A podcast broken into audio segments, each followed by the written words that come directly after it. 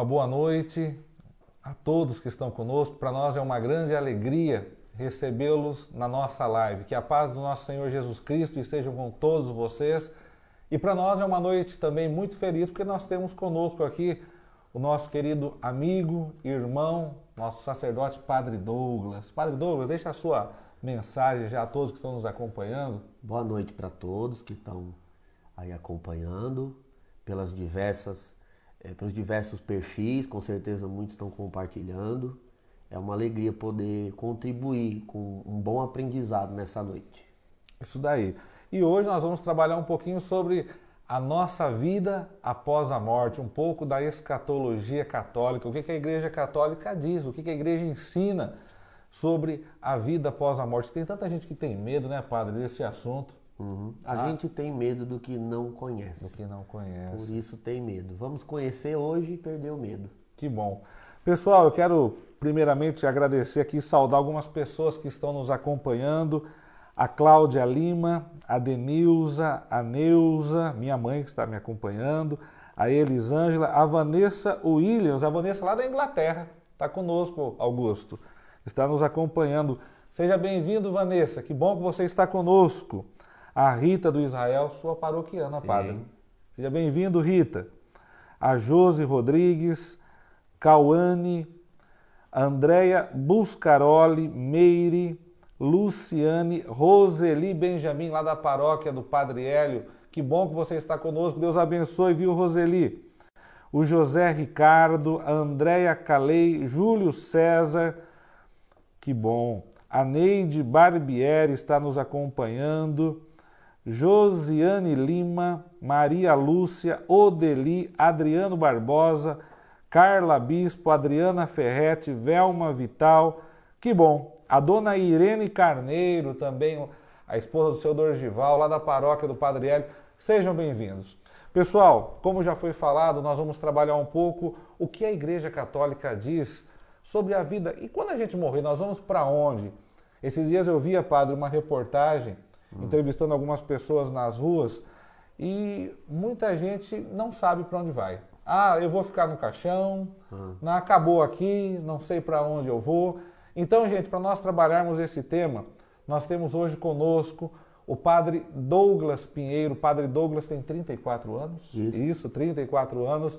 É formado em filosofia pela Unify de São Paulo, em teologia pela PUC, Faculdade Nossa Senhora da Assunção possui pós-graduação em doutrina social da Igreja pela Faculdade Deoniana de Taubaté, é mestrando em teologia e pesquisador na área de pneumatologia.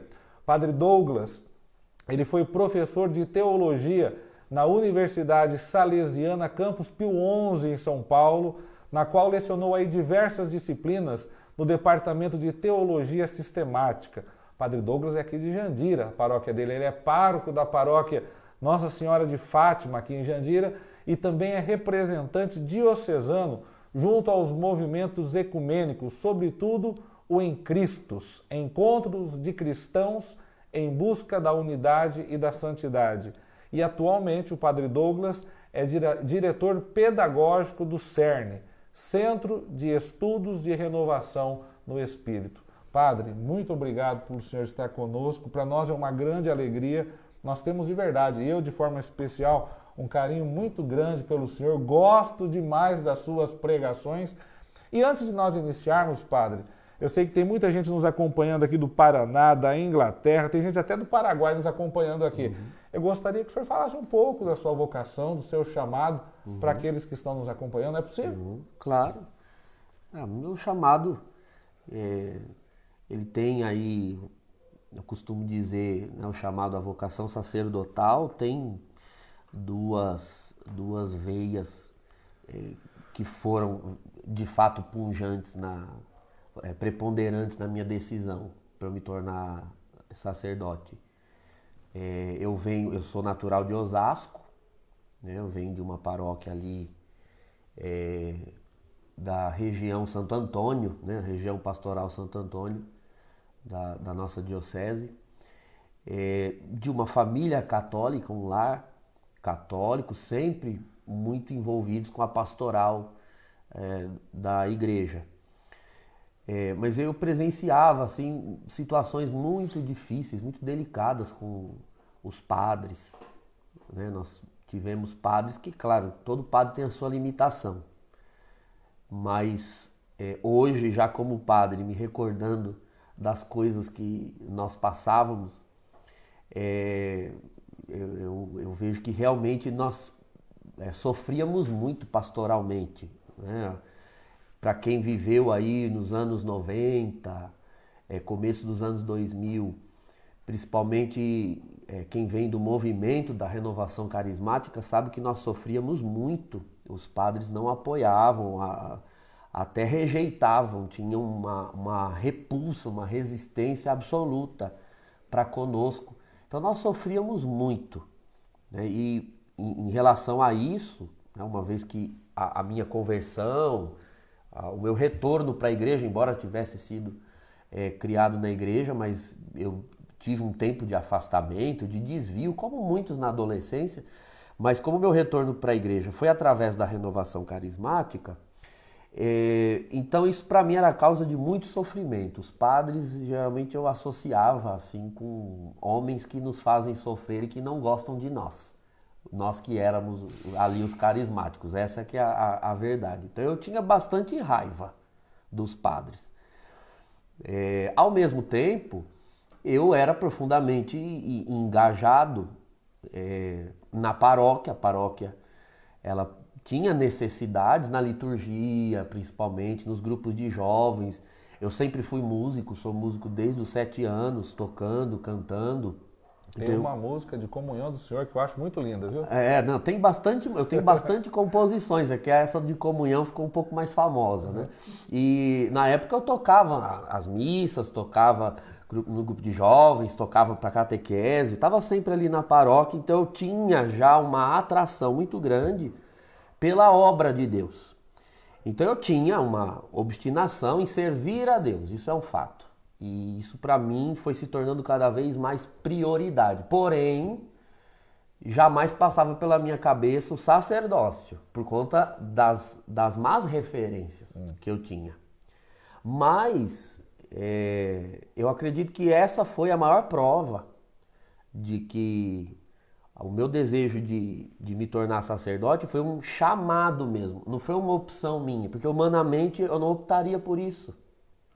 Geralmente as pessoas optam em ser algo pelo que elas têm alguma admiração ou boas referências. Mas eu não tinha boas referências, assim, padres que eu dissesse, nossa, eu admiro esse assim. padre, eu quero ser assim. Realmente não tinha, era muito difícil. Mas, encurtando a história, né, porque senão eu te gastaria a noite toda aqui falando sobre isso, eu comecei a perceber que eu poderia ser, Deus queria que eu fosse, na realidade, é a resposta para as indagações que eu mesmo fazia a Deus. Eu via a igreja né, naquela situação, várias comunidades a gente tinha que às vezes que, que sair da diocese até ir para uma canção nova, para um outro lugar, para poder ter um fortalecimento espiritual. Sim. É, e eu dizia, Senhor, o Senhor não está vendo, o Senhor não vai fazer nada. E com o tempo eu comecei a ouvir a Deus através de situações. Nunca houve assim uma, uma revelação, uma, uma, uma uma circunstância mais mística que me fizesse chegar a essa conclusão. Não, o meu chamado, a vocação sacerdotal foi algo muito paulatino. Eu comecei a perceber Deus dizendo assim: Olha, tô, eu tô vendo, eu tô ouvindo os sofrimentos de vocês e vendo quanto vocês sofrem. E você pergunta se eu não vou fazer nada? Tô fazendo. Eu estou fazendo você ver, você sentir, você sofrer. Agora você vá lá, entre no seminário e seja o padre que você não teve. Nossa. E seja o padre que você gostaria que a igreja tivesse, já que você tem aí tantas é, opiniões a respeito de como um padre deveria ser. Aquilo mudou minha vida em diversos aspectos. Principalmente quando eu ouvi, quando eu descobri que não era eu o único a ter chegado a essa conclusão. Madre Teresa de Calcutá tinha uma frase: "A única pessoa na igreja que eu pretendo mudar sou eu". É a única que eu tenho, que eu posso tentar fazer.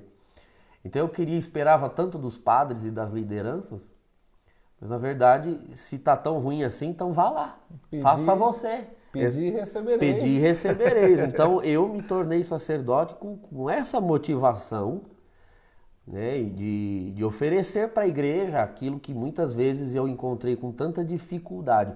Uma delas, Luciano, é, era o conhecimento. Era uma época muito difícil de se obter conhecimento. Estou falando de um tempo, a fim dos anos 90. Sim. Então, é, pode ser que os mais jovens aí nem, nem tenham noção do que era uma época em que não existia internet, nem internet. Sim celular, smartphone, não existia nada disso. Era muito difícil você encontrar conhecimento da doutrina, precisava pesquisar muito em livros, e ainda assim você não tinha quem te assessorasse, dissesse esse livro é bom, esse livro é ruim, era tudo um pouco meio que na raça. Então eu, ao longo do tempo, fui percebendo que o Senhor me dava o dom do ensino. Porque eu também tive a, a, é, esse dom foi surgindo na medida em que eu tinha necessidade de aprender, porque nós não tínhamos, não podíamos contar com os padres para isso.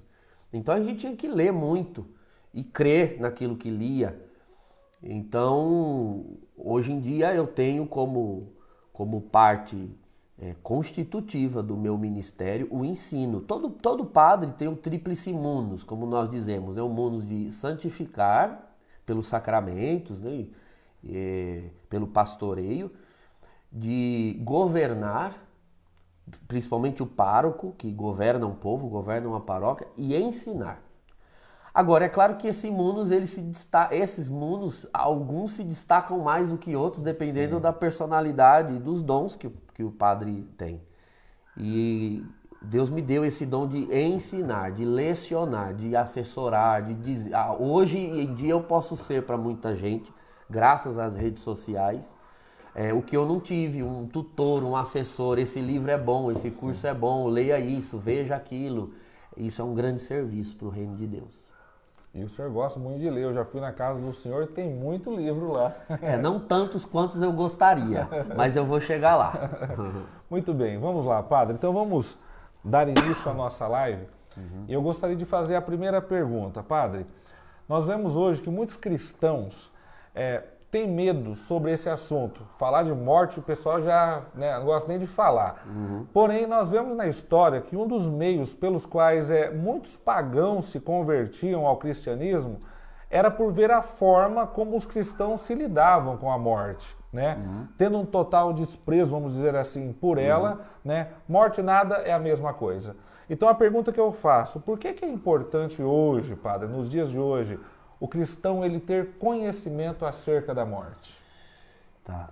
É, existe um dado natural e um dado sobrenatural em relação à morte. O dado natural é, ou seja, aquilo que naturalmente nós podemos concluir, é que a morte é um mal. É, basta observar o mundo natural. A morte, naturalmente falando, é o fim da existência de um ser. Né? Quando você observa isso pelo prisma da ciência ou da biologia, principalmente.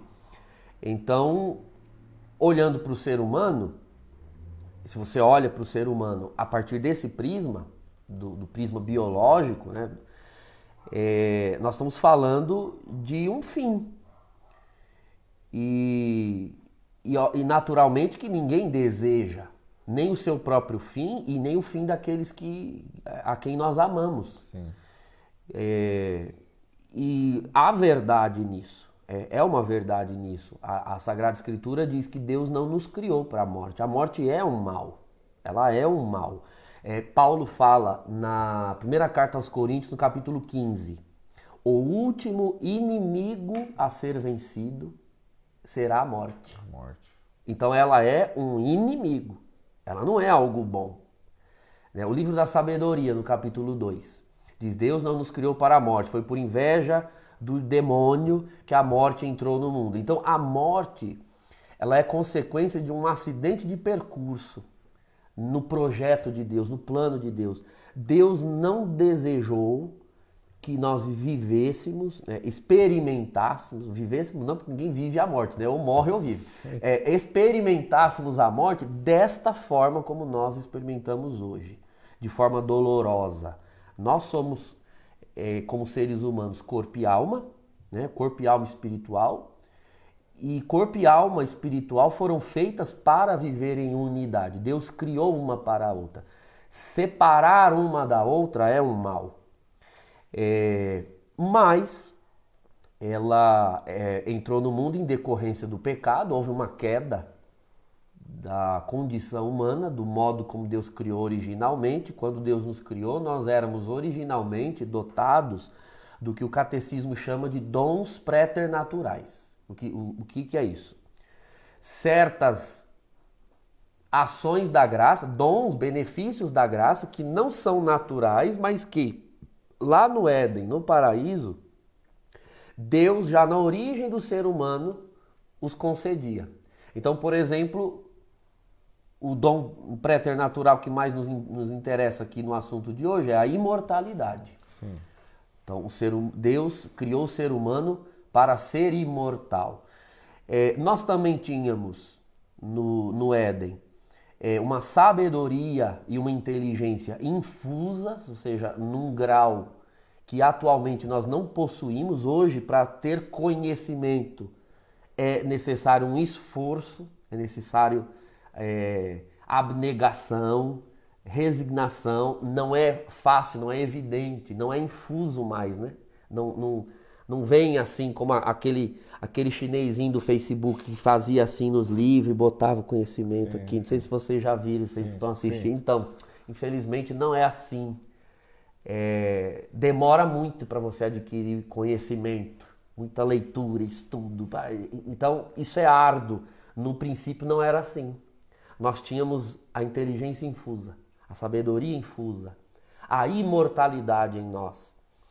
Com o pecado, de alguma forma, que mecanicamente nós não vamos saber é, explicar, porque nós não estávamos lá, nós só fazemos a verificação teológica, mas de alguma forma isso se perdeu e a vida humana ela se tornou miserável. Ela se tornou miserável. Em que sentido? Hoje nós sofremos, hoje nós envelhecemos, hoje nós estamos sujeitos às intempéries e às erosões do tempo e o nosso corpo vai se tornando cada vez mais debilitado. Além disso, o convívio humano se tornou é, um convívio marcado pelo pecado também. Nós, nós experimentamos isso, nós não suportamos a ideia de estar sós, porque no princípio, quando Deus cria o ser humano, Deus diz: não é bom que o homem fique só. Não só homem no sentido o sexo masculino, o ser humano, o ser humano. não é bom que esteja só. Por outro lado, quando nós vamos viver juntos, a gente só falta se matar. Então, nem estar tá sozinho é, é bom e nem estar junto é bom. Como que é isso? O pecado subverteu uma ordem. Deus nos criou para estar juntos. Sim. Não é bom que esteja só. E se algo de ruim quando estamos juntos, é porque o pecado distorceu essa ordem. Então veja que tanto a vida biológica como a vida social, é, ela vai ao longo do tempo se tornando é, um peso, ela vai pesando para nós. E esse é um senso que existe no ser humano. Já, eu já li, já, já até assisti filmes a respeito disso, a gente pode até citar alguns, mas veja como o, o, ser humano tem esse senso de que, se por um lado nenhum de nós quer morrer e nem ver ninguém morrer, por outro lado seria insuportável viver para sempre Sim, aqui nesse mundo. Verdade. É, tem um filme, eu não vou lembrar agora o nome, mas a trama era assim: eram mulheres muito vaidosas que procuravam um elixir para que elas pudessem rejuvenescer e viver para sempre. Sim. E viver para sempre jovens. É, e a trama do filme se desenvolve em torno disso é, elas vivem 100, 200 anos e, e a vida vai ficando insuportável. Porque as pessoas vão indo embora, vão morrendo, o mundo muda, elas veem tantas mudanças e aquilo vai trazendo angústias, transformações, transformações interiores terríveis. Tem um outro filme mais famoso que é o Senhor dos Anéis, para quem já assistiu. Tem lá a categoria dos elfos que não morrem. E em diversas cenas do filme, você se depara com diálogos em que os elfos falam do, do drama que é não morrer, não morrer. porque viver para sempre é penoso. Então, de onde vem essa contradição? Que a gente nem quer morrer, mas também não quer viver para sempre. É simples. Nós queremos viver para sempre. Existe, como que inconscientemente no ser humano, uma saudade do dom preternatural da imortalidade. Nós somos feitos para ser imortais, Sim. então por isso nós não queremos morrer. Por outro lado, nós queremos viver para sempre uma vida, mas essa vida definitivamente não está aqui. Não é essa desse mundo, dessa terra. Então nós queremos viver para sempre, mas não essa vida. É, a, a, aqui se explica esse, esse paradoxo. Então Deus permitiu e ainda permite, tolerou e ainda tolera a morte, essa morte que nós experimentamos agora. Por que ele tolera? Porque ela é o único remédio para essa vida. Essa vida seria penosa demais para ser vivida para sempre. Então Deus permite que saiamos dela, porque não suportaríamos vivê-la para sempre do modo como ela é. Então é, é importante se reconciliar aqui já no início da minha fala. É, é importante que nós nos reconciliemos com o fato da morte. Por que Deus permite? Permite por isso. Nenhum pai, você é pai, com certeza você já, já viveu a experiência de ter o seu filho muito doente já. e ter de levá-lo para tomar uma injeção das bem dolorosas, aquela bezetacil que desce para a perna e endurece. Olha, aquilo dói mais no pai e na mãe do que no, no filho. E você segura. Eu lembro quando eu tomava e minha mãe tinha que me segurar. Você segura o filho e ele querendo fugir daquilo, Nossa. não é uma dor e você segura porque por pior que seja você sabe que é um bem. Sim. Então você entende agora o coração de Deus em relação à morte. Tem um salmo, Salmo 115, diz assim: "Não agrada ao Senhor a morte dos seus santos, seus amigos". Quando morre cada ser humano é como se o pai pegasse esse ser humano nas mãos e, e, e segurasse assim, filho, filha, é, é, é esse o remédio. Você precisa sair desta vida. Porque essa vida, como se tornou, é muito dura para ser vivida. Então, isso para entender a permissão de Deus. Agora, se nós ficamos nisso aqui, aí vai dar a impressão de que Deus é um Deus impotente. Né? Então, quer dizer que o Senhor vai ficar segurando, amordaçando a gente a vida toda, deixando a morte vir nos pegar e não vai fazer nada? Ele fez ele enviou o seu filho. Ou seja, ele próprio, o próprio Deus veio ao mundo. Este Deus morreu a nossa morte, ou seja, ele ele sabe, ele não sabe só por onisciência, porque Deus de fato é onisciente. Então, ele tem o conhecimento interior das realidades. Deus não sabe o que é a morte apenas por onisciência. Ele sabe por experiência. Sim. Ele morreu. João 3,16. Deus amou o mundo de tal forma que enviou o seu filho. Então, e este filho morreu. Esta morte que nós experimentamos. Então, a morreu. Isso é um dado revelado para nós, ou seja, Jesus Cristo é a revelação de Deus.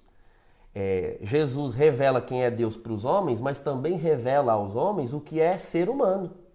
Porque ele é o novo Adão, é o novo ser humano. Então, se Jesus morreu, então a morte agora ela faz parte da revelação. Temos que passar pela morte, porque se Deus morreu, os homens morrem. Agora, este Deus ressuscitou. Ressuscitou corporalmente, ou seja, Deus tem uma solução para a morte. Deus tem um jeito para a morte. Essa frase que o mundo gosta de usar não se aplica a nós. Tem jeito para tudo menos para a morte. É. Tem jeito para a morte, sim. Quem dizer que não tem jeito para a morte, então você não conhece Jesus Cristo. Tem jeito para a morte. Ele viveu essa morte, ou seja, o seu corpo é sepultado, e a sua alma, isso está na carta de São Pedro, a alma espiritual de Cristo, porque ele é homem, ele tem uma alma espiritual, é, embora essa alma espiritual seja a alma espiritual da segunda pessoa da Trindade. Esta alma espiritual, este homem Jesus, desce à mansão dos mortos, está né, tá na carta de São Pedro, ele desce à mansão dos mortos e vai buscar aqueles que, os justos que viveram antes dele.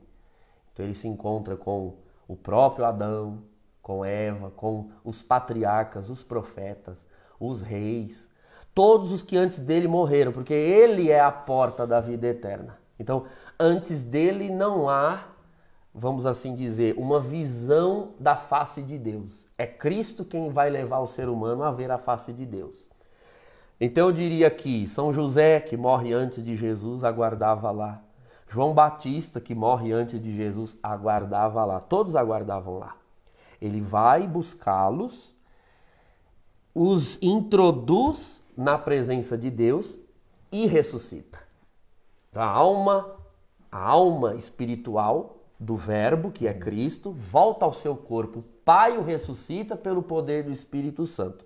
E agora está concluída a revelação sobre o destino final do ser humano. Então, todos os que morrem, aí vem o resto de João 3,16 que você citou.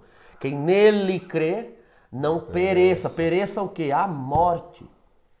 Entramos na morte, mas a morte agora deixou de ser um ponto final e se tornou uma vírgula. Vírgula, quando ele permite essa morte, ele chama as nossas almas para fora desse corpo, para que continue vivendo, porque a alma não é mortal, o corpo se tornou Sim. mortal. A alma permanece imortal. E o Senhor chama esta alma para que ela continue vivendo. Deixa eu dizer aqui uma frase importantíssima para nós entendermos agora o que os primeiros cristãos entendiam. Por que, que eles tinham esse desprezo pela morte. Nós costumamos dizer assim: Nossa, Fulano morreu, né? Porque Deus chamou. Olha, o que está por trás dessa frase? Se Fulano morreu porque Deus chamou, logo Deus é a causa da morte desta pessoa. Essa frase responsabiliza a Deus pela morte e ele Sim. não é o responsável. Sim. Então grava bem o que eu vou te dizer. Você nunca mais vai esquecer essa frase. As pessoas não morrem porque Deus chama. Deus chama as pessoas porque, as porque pessoas elas morrem. morrem. A graça de Deus, a providência de Deus, o olhar de Deus está né, ao redor de nós durante toda a nossa vida, porque Deus é onipresente. E quando o corpo, no seu curso natural, morre, então a tendência da alma, dizia São Gregório de Nissa, um dos padres da, da igreja, os padres capadócios, a tendência da alma é ficar presa ao seu corpo, porque a alma ela foi feita para o corpo. Então ela deseja permanecer no corpo para viver, porque o corpo é o meio que a alma tem para viver. Uma vez que o corpo morre, o que é que o corpo fez com isso? O corpo deixa a alma. A gente usa a expressão, Luciano, a alma deixou o corpo. É o contrário, o corpo deixou a alma, porque a alma não morreu, quem morreu foi ele. Sim. Ele deixou a alma. E a alma não tendo mais um corpo para viver, é como se Deus dissesse assim: você não tem mais um corpo, mas você ainda tem o seu Criador. Venha viver comigo. Então, isso é o processo da morte. E imediatamente, no instante da nossa morte, a, a nossa alma é atraída pelo Criador para retornar a Ele. Uma vez que cada alma é criada diretamente pelo Criador no momento da concepção. Isso está lá no catecismo. Homem e mulher em união conjugal são responsáveis pela formação material, ou seja, pelo corpo humano, e no instante em que fisiologicamente surge esse corpo, Deus infunde nela uma alma espiritual. Por isso o catecismo chama homem e mulher no matrimônio de co-criadores, hum. co-criadores. Nunca mais, depois que Deus criou Adão, nunca mais Deus criou um ser humano do nada. Já parou para pensar nisso? Nunca mais sem a cooperação de um outro ser humano. Eva ele cria com a cooperação de Adão, lhe tirando uma costela. Mesmo o corpo do seu filho unigênito surge com a cooperação da Virgem Maria. Nunca mais Deus tira um ser humano do nada. Deus só tira seres humanos de seres humanos. Ah, Cocriação. Desculpa a pergunta. Sim. É, o senhor falou da alma no corpo. Uhum. Tem muita gente que pergunta às vezes, essa alma, uhum. tá? Ela, ela, ela, chega ao corpo, Deus coloca essa alma ao corpo no momento da fecundação ou no momento do batismo? No momento da fecundação. Da fecundação. Da fecundação. Por isso nós somos contra o aborto. Porque o embrião, no momento da concepção, é um ser humano pleno. O que nós pensamos sobre o batismo né, demandaria bastante tempo para explicar Sim. isso, mas para não, não, não ficar dúvidas. É, o batismo ele não vai dar existência à alma espiritual, ela já existe. O batismo vai dar consistência. Essa alma espiritual existe, mas ela está sobrenaturalmente inativa ou morta, como diz o, o catecismo. Você tem alma espiritual. Né? A alma humana é, são todas as capacidades da, da mente. É psique é o termo grego que se usa para traduzir alma. Psique, de psicológico, a mente. Quando nós falamos em alma, nós falamos da mente. Então, há uma pessoa não batizada e outra batizada, do ponto de vista existencial, você pode conversar com ela e você não vai perceber nada. Você não vai perceber uma diferença a priori, né? assim, no primeiro momento. O batismo, ele vai restaurar a alma espiritual. Agora veja, para concluir o raciocínio do desprezo dos primeiros cristãos pela morte, né? É, alguém poderia dizer, bom, mas Jesus ressuscitou dos mortos porque afinal de contas ele é Deus. Parabéns para ele.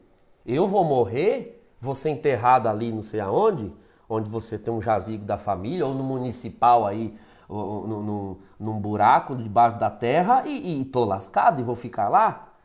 Não. Aqui entra o batismo que você ah, citou. Tá. Aqui entra o batismo. A palavra de Deus nos diz que nos foi dado o selo penhor da ressurreição. Que penhor é esse? O Espírito Santo. Paulo explica assim na carta aos Romanos: Se o Espírito daquele que ressuscitou Jesus dentre os mortos mora em vós, então também vossos corpos serão ressuscitados pelo mesmo Espírito. O, o, a presença do Espírito Santo dentro de uma alma, algo que só é operado pelo batismo, veja a importância do batismo.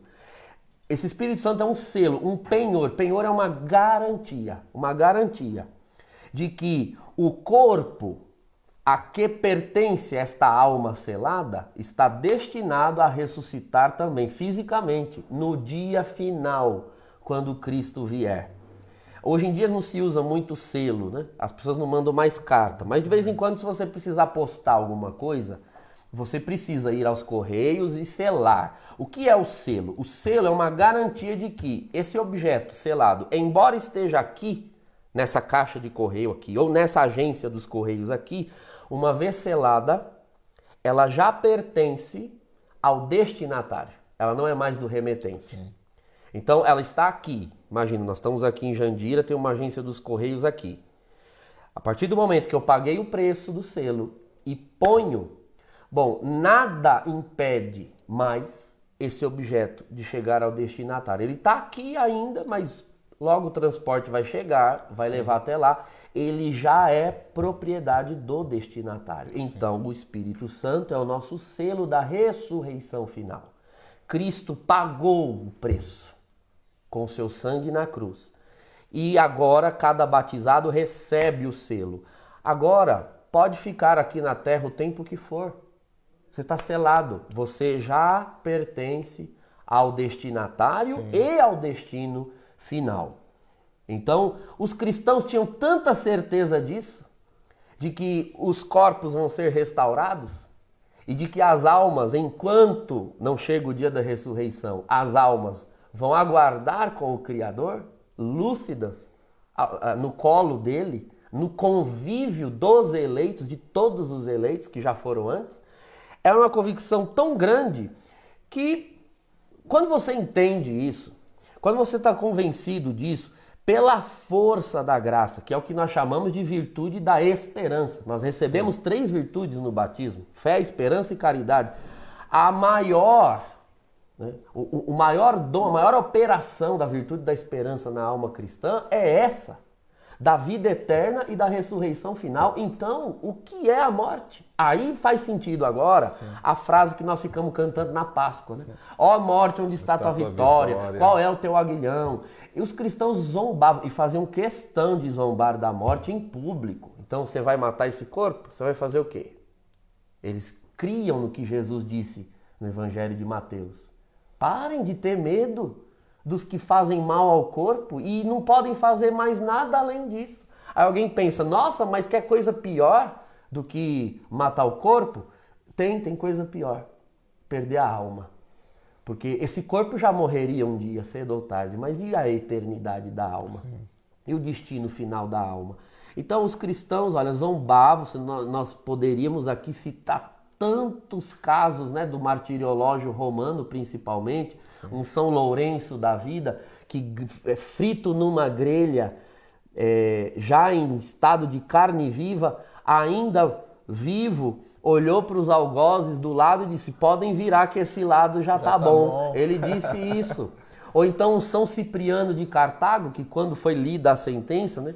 Apraz que Cipriano seja degolado a espada. E ele começa a gritar graças a Deus. E ele mesmo tenta amarrar as mãos dele e se vendar, não consegue, pede ajuda para os diáconos. E manda os diáconos pagarem, não sei quantas moedas, agora eu não lembro, para o algoz que ia prestar o grande serviço de, de mandá-lo ao encontro com seu Salvador. Faz poucos dias eu estava dando uma lida, padre, no período ali do martírio mesmo, que o senhor acabou de citar, eu não me lembro o nome do santo, que ele estava sendo levado para ser morto ali no Coliseu e nisso, alguns cristãos começaram a orar e falando: não ore não. Uhum. Eu quero ser mordido pelos Inácio. leões. Santo Inácio, Santo Inácio, Santo de, Antioquia. Inácio de Antioquia. Eu quero ser comido como trigo pelos trigo, leões. Moído como trigo nos dentes das feras, isso, como o pão isso, de isso, Cristo. Isso mesmo. E, de, e tem mais, a, a, a, tem uma ata de Santo Inácio de Antioquia que diz que quando as feras foram soltas, elas começaram a rodear ele, elas não atacaram logo, elas começaram a rodear e ele, irritado porque elas não vinham logo, ele bateu no focinho de um dos leões para que viesse logo. Ele tinha pressa. Nossa. Santas Perpétua e Felicidade também foram martirizadas em Cartago, no norte da, da África. É, elas estavam tão emocionadas que elas iam ter um encontro com Jesus pessoalmente que uma delas, não lembro agora se foi Perpétua ou Felicidade, elas foram jogadas para ser mortas por é, touros, touros e vacas, achifradas, né? Como num, nesses, sim. como é que fala? Oi, tourada que sim, tem na sim, Espanha. É, uma delas, quando caiu na arena, entrou em êxtase. De tão encantada que ela estava que ia ver Jesus, ela entrou em êxtase, a vaca veio, furou, né, o touro veio, furou com o chifre, arremessou o corpo dela para cima, ela caiu viva ainda Aí ela saiu do, do êxtase e perguntou: Onde está a fera? Aí disseram: Olha aí, ela já te feriu. Aí ela nem tinha percebido. Quer dizer, ela estava tão empolgada que ela ia entregar a vida. Aqui que está a diferença dos mártires. Eles não são suicidas. Né? O suicida tira a vida, Sim. o mártir dá a sua vida. É porque seriam mortos de toda forma. Então o Espírito Santo inflamava nesses homens e nessas mulheres o dom da fortaleza para dar o testemunho de que a morte nada é. Muito bem. Padre, agora há pouco o senhor falava um pouco né, de Jesus que desceu lá à, à mansão dos mortos, né, que já estava, por exemplo, São José, que morreu primeiro. Nós temos uma pergunta da Eliana Pavini. Uhum. E ela colocava, buscava lá onde, onde é a mansão dos uhum. mortos eu costumava dizer para os meus alunos de escatologia, eu lecionei escatologia por cinco anos, né? É. que é a disciplina que ensina essas coisas sobre é, vida após a morte. Tem certos é, pronomes, é, advérbios que atrapalham para explicar a escatologia. Por exemplo, o advérbio de lugar que ela usou na pergunta, que é o que todos nós usamos. Sim. Onde? Onde é um advérbio de lugar. Lugar é espaço, espaço físico. Nada após a morte ocupa espaço. porque não é físico. Então não é um onde. Na realidade, é, o menos inadequado seria o que é, o que era essa mansão dos mortos. Então veja, quando a alma sai do corpo, ela já não ocupa um espaço, ela está ela está onde está, não, não, não tem como situar. É uma experiência que nós agora não temos, porque nós só conseguimos imaginar coisas materiais, com Sim. forma, com tamanho, com cor. Então, tudo que nós falamos sobre pós-morte é analógico, nós dizemos, é comparativo. Então, a mansão dos mortos não estava aqui ou ali, assim como o céu não está aqui ou ali, ou o inferno, é um estado em que a alma se encontra. É um estado em que ela se encontra. Antes de Cristo, não havia nem uma bem-aventurança eterna, porque isso se perdeu com o pecado original. Isso está claro em, em Gênesis 3. O ser humano foi expulso do paraíso Paraíso é a visão de Deus. Paraíso é a bem-aventurança em Deus. O ser humano perdeu isso. Por outro lado, ali mesmo no Éden, Deus promete uma salvação. Porém, inimizade entre ti e a mulher, Sim. entre a tua descendência e a dela. E Deus começa um processo de reencontro com o ser humano. Começa em Noé, depois em Abraão, os patriarcas todos, Isaac, Jacó, Moisés, etc. Então Deus deseja salvar o seu povo. Então, antes de Cristo não há nenhuma bem-aventurança completa e nem uma condenação definitiva. Para usar a linguagem atual, não Sim. havia nem céu e nem inferno. Inferno nesse sentido de condenação é, absoluta. Porém, as almas, uma vez fora dos seus corpos, elas necessitam de vida, né? de onde viver não, tem, não podendo voltar ao seu Criador, elas de alguma forma, que nós não temos como explicar, mas há um tipo de sofrimento para a alma. Então, estas almas sofriam, padeciam, mas não como os tormentos do, do, do inferno, né? As, os tormentos, as perdas de penas de dano que nós chamamos. Sim. Depois podemos até explicar. Mas não eram tormentos como o do inferno, mas também não era uma bem-aventurança como o céu.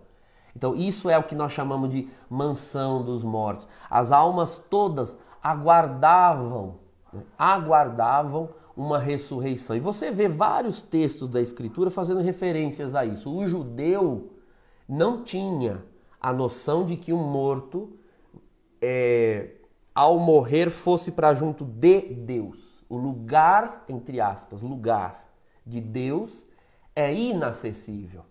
Pega, por exemplo, Lucas 16, quando Jesus conta a parábola do rico, opulão, epulão e de Lázaro. Sim. Quando eles morrem, é, diz lá que o rico foi para os tormentos e Lázaro foi para o seio de Abraão. É essa expressão que está ah, lá. É o seio de Abraão, não está escrito céu. Não existia essa noção. Ninguém vai para junto de Deus, segundo o judaísmo. E era correta essa essa noção, porque isso era revelação já na escritura. As pessoas iam para junto dos pais, vou para junto de meus pais. Davi usa essa expressão, agora vou repousar junto de meus pais.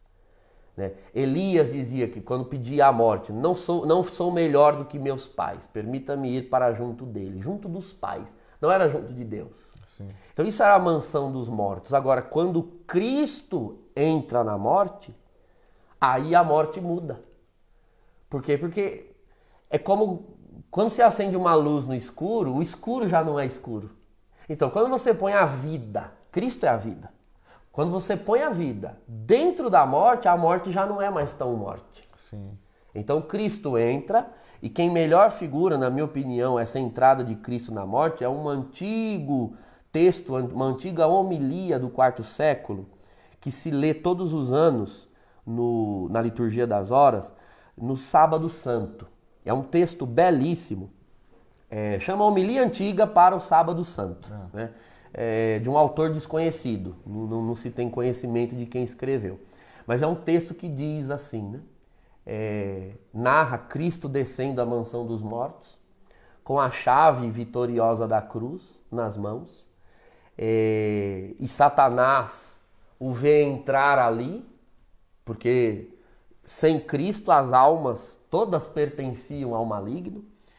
E aí diz lá, né? E ouviu-se o rugido do leão da tribo de Judá na mansão dos mortos.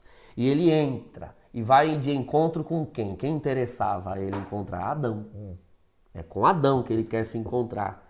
E aí ele diz: Eis aqui, o teu Deus que por amor de ti se fez teu filho. Porque todo ser humano é filho de Adão filho e Eva. De Adão. Eu sou teu Deus que por amor de ti me fiz teu filho. A que ponto se rebaixou o próprio Deus? E ele foi puxar, né? Aí ele diz: Desperta, tu que dormes, levanta, dentre os mortos, eu vim para te iluminar. E ele puxa Adão para fora. Qual é a lógica? Você tem que ter uma pilha de livros dessa daqui, empilhadas assim. Se você quer puxar todos puxando um só, você puxa o primeiro de baixo. De baixo. Né? Todos que estão em cima vêm junto. Então, Cristo foi tirar, foi tirar Adão. Com Adão vem toda a humanidade. Entende? E, e, esse é o mistério da mansão dos mortos. Então, essa realidade para não dizer lugar, porque não é um lugar espacial, mas essa realidade da mansão dos mortos, ela já não existe. Porque agora Cristo é o parâmetro.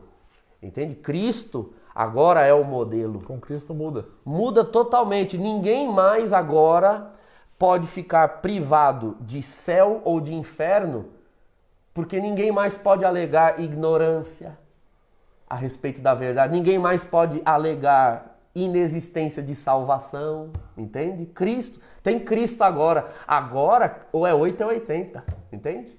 Olha o Padre Hélio. Padre Hélio está falando aí, ou vai até meia-noite, ou marca uma série informativa sobre esse assunto, grande. É. Padre Douglas tem material extenso sobre o tema. Uhum. Que bom, Padre, que o senhor está nos acompanhando. Sua bênção. Abraço, Padre Hélio. Saudade. Padre, nós temos muita gente nos acompanhando, Sim. a Thelma, Maria, Cida Ezequiel, Paulinho de Souza, Nailda, Laís, Ruth Ferraz, Rosa Maria, Antônia Nascimento, Eliane Santos, Wagner Aparecido, Helena Ribeiro, Santo Alves, Adelina, Gislânia Francisco, a sua paroquiana, Sim. Josias, o Josias. Irmão Josias, abençoe, irmão. Eu vi, eu vi que tem a minha irmã também está assistindo, a Cláudia Nunes. É minha Cláudia irmã. Nunes. Isso. Obrigado pela presença, Cláudia. Padre, vamos continuando. Sim. O homem, ele é composto de corpo e espírito. O senhor já falou sobre isso. Uhum. Diferente dos anjos, uhum. tá?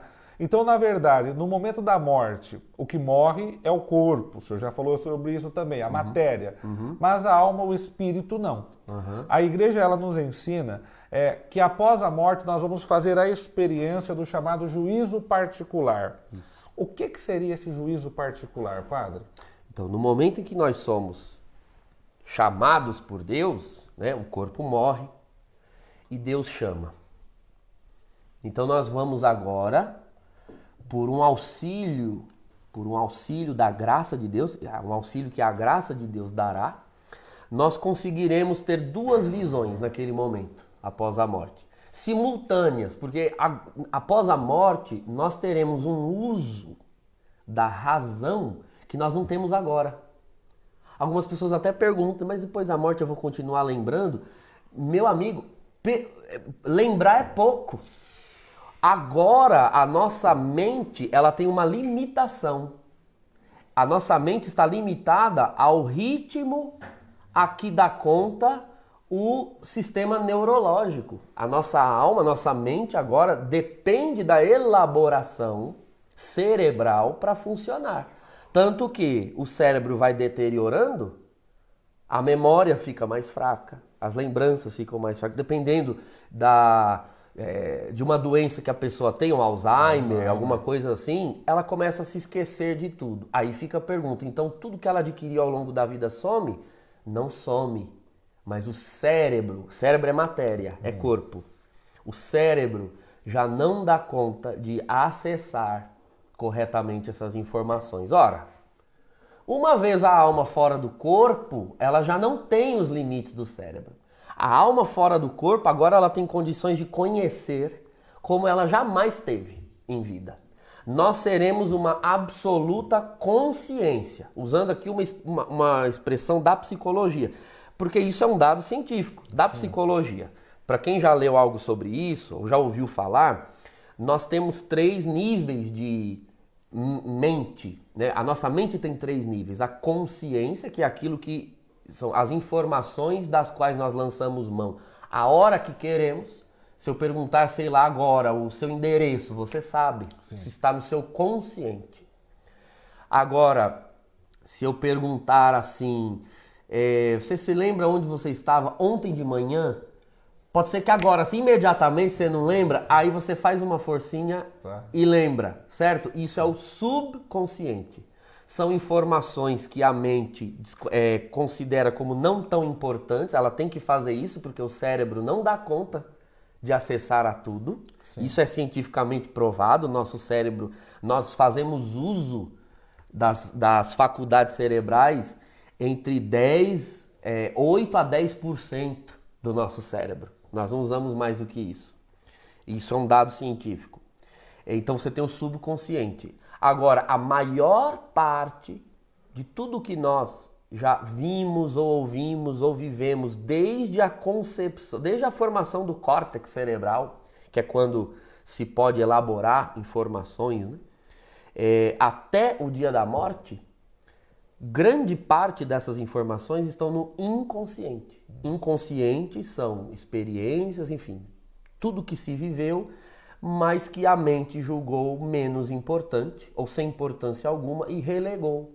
Por exemplo, talvez você não se lembre o que você fez, ah, sei lá, no, seu, no, no dia seguinte após o seu aniversário de três anos.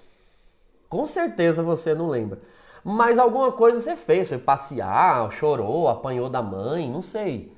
Essa Com certeza eu apanhei. É, deve ter apanhado dela. Mas como você apanhava muito, aquela surra em específico, o cérebro diz: bom, isso aqui é, não é importante. Essa informação você não tem acesso a ela, mas ela está lá. Ela está lá. Prova disso é que por recursos da própria psicoterapia, né, hipnose, regressão psíquica, não estou falando de regressão espírita, isso não, Sim. regressão psíquica. Uma pessoa tem condições de acessar imagens, ideias, lugares em que ela esteve, foi, coisas que viveu, mas ela já não lembrava. Esse lembrar que nós chamamos é a consciência. Sim. No momento da morte, o inconsciente e o subconsciente passam a ser uma única consciência. Você verá exatamente o que foi a sua vida. Sim. A sua vida acabou, sua alma sai do corpo. Você verá exatamente o que você é, como nós nunca nos vimos antes. Você, nós, a alma se vê como é. E com o auxílio da graça, Luciano, ela vai ver também como Deus a vê.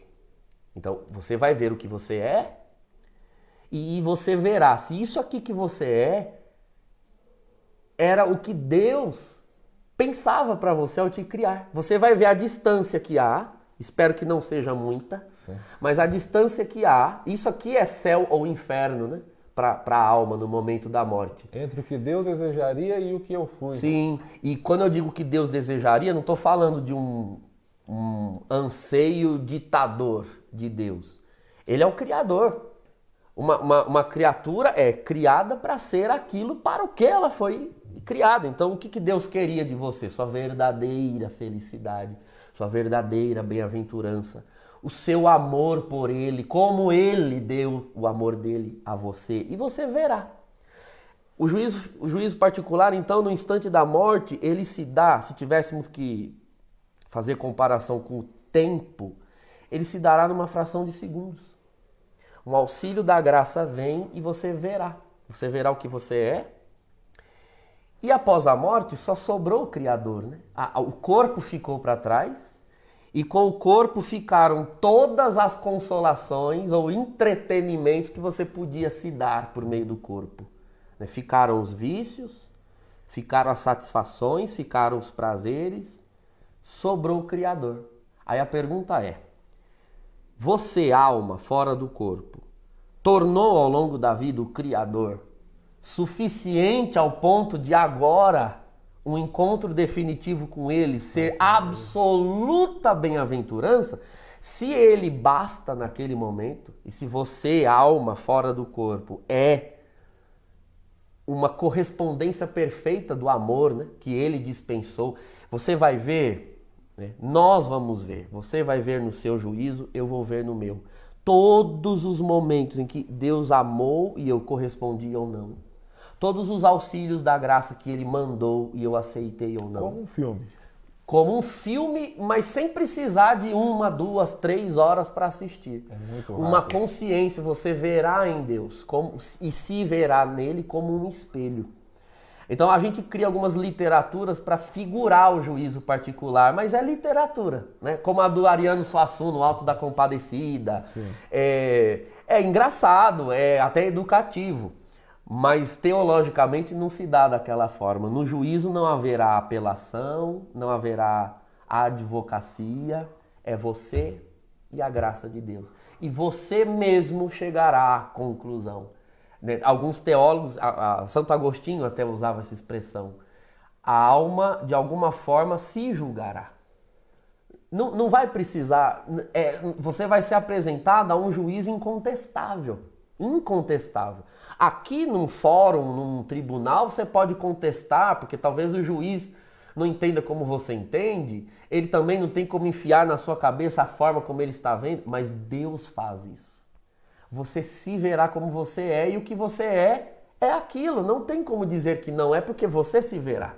E você verá como Deus vê. É um juízo perfeitíssimo contra o qual não há como contestar. Isso é o juízo particular, é o que diz respeito à sua própria história. Além disso, para concluir essa, esse raciocínio, nós veremos, inclusive, do que Deus nos livrou com o seu amor e nós nem sabemos porque, porque Ele livrou, exatamente. Talvez quantas vezes era, é, deveríamos ter morrido antes, Ele não deixou, porque Ele ele usava de paciência. Os livramentos. Livramentos, enfim, quantas coisas, situações em que nós reclamamos, porque Deus deixou, porque Deus mandou. Aí nós vamos ver o porquê. Tudo vai ser respondido e não haverá nenhuma contestação a se apresentar.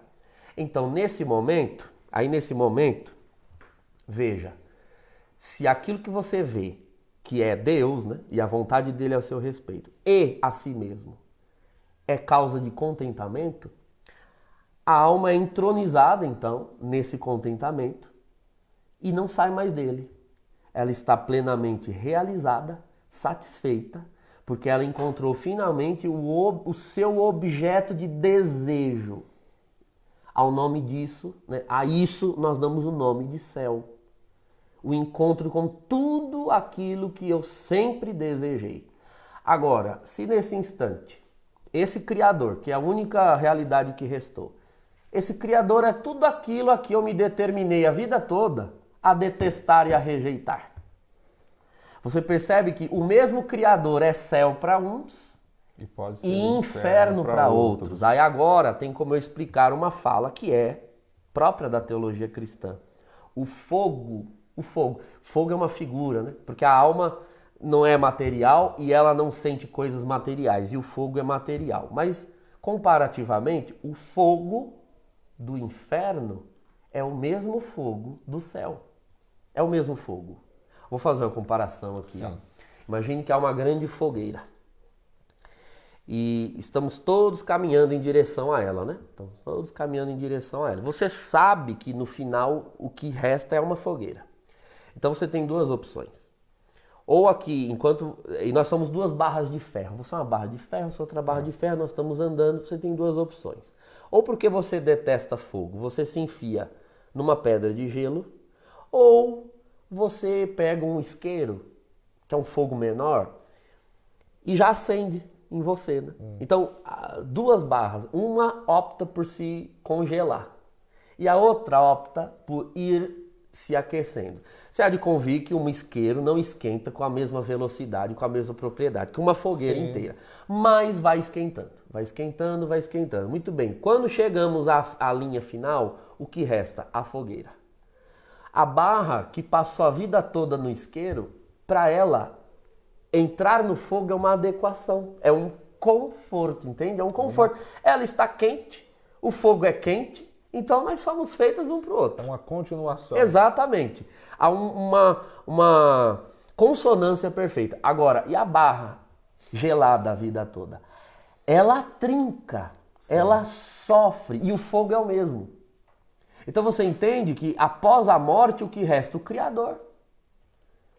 E quem odeia o Criador, e mais, odeia ser amado por Ele, porque não quer esse amor. Então, essa alma fica presa, né? porque o que nós formos após a morte é o sim. que nós somos definitivamente. Sim, sim. Essa alma fica presa na condição em que ela se pôs ao longo da vida. Ela odeia ser amada por Deus. Ela odiará a Deus, portanto, enquanto ele a amá-la. Então, por quanto tempo ela ficará em ódio? Para sempre, porque Deus não pode não amar. Porque amor é o que Deus é. Então, o fogo do inferno, Luciano, é o amor de Deus. Os demônios odeiam o amor de Deus. As almas condenadas odeiam o amor de Deus.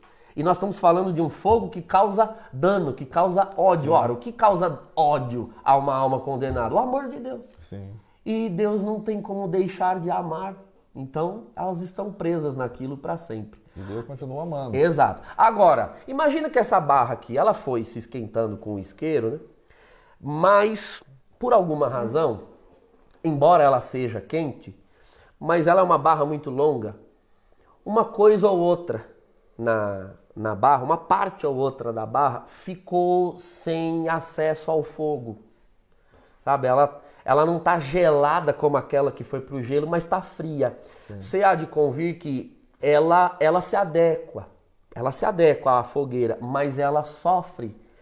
É, ela, ela, aquele trinco que Sim. a barra de gelo sofreu toda, esse trinco, esse choque, ele vai acontecer em algumas partes, porque o que faltou ser aquecido sim, pelo sim. fogo, precisa ser aquecido.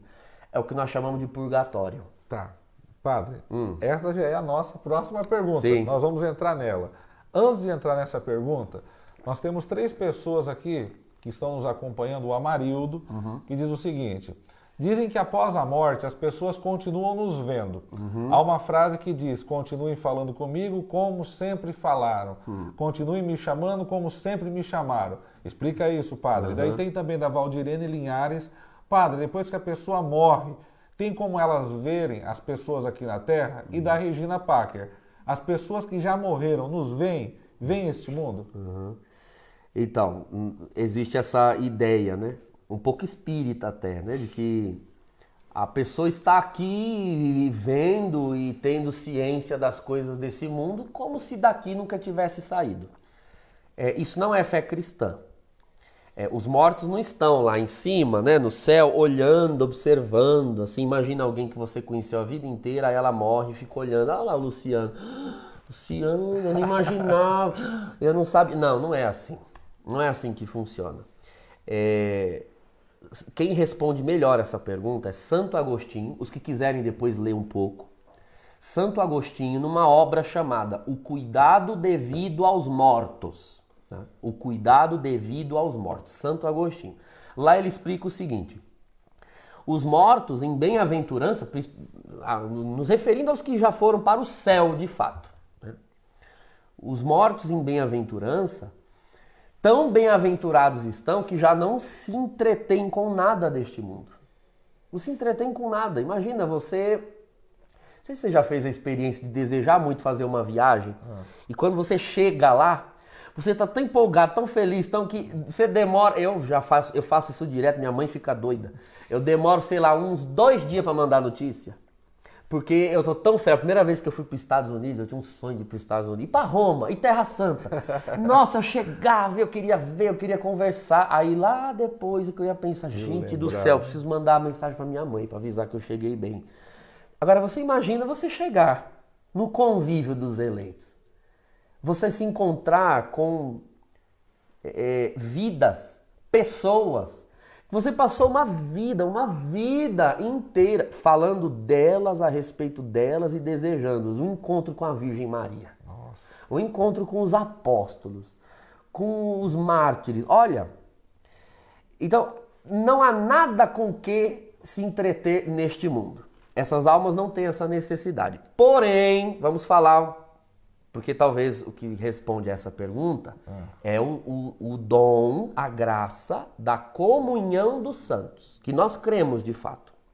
Nós já não podemos nos comunicar com os mortos. Né? Não há essa possibilidade ordinária. Né? Não, é, não é o desígnio de Deus. E nem eles conosco. Mas existe algo que nos une a eles, que é o mesmo algo que nos une agora. O que une os fiéis é o Espírito, o Espírito Santo, o amor de Cristo. O amor de Cristo que está em mim, o Espírito Santo que está em mim, está em você. Nós temos uma comunhão plena, né? perfeita. Agora, se eu desejo, então, que aquele que se foi saiba de algo, tenha conhecimento de algo que está em mim, se eu quero falar, se eu quero dizer, o que eu faço? Eu comunico isso a ele, mas pelo Espírito Santo. O Espírito é o Wi-Fi entre o céu e a terra. O Espírito é o vínculo que une os fiéis. É justamente por isso que nós elevamos orações à Virgem Maria e aos santos. Não porque eles estejam assim nos vendo diretamente, mas através do Espírito. Aí Santo Agostinho usa esta expressão que eu vou usar: por revelação do Espírito Santo. Por revelação do Espírito Santo, o que diz respeito a eles, eles ficam sabendo. O que diz respeito a eles. Se agora, nesse instante, eu perdi um ente querido e eu não tive tempo de dizer algo, e eu quero muito dizer. Então, o que eu ensino os fiéis a fazer? Sempre ensino. Principalmente dia de finados, dia dos pais, dia das mães. Você vai fazer uma oração ao Espírito Santo, vai invocar o Espírito Santo. E aí, no Espírito, porque você tem a fé de que o Espírito Sim. que está em você está nesta alma, que, que já habita diante de Deus, aí você fala para ela.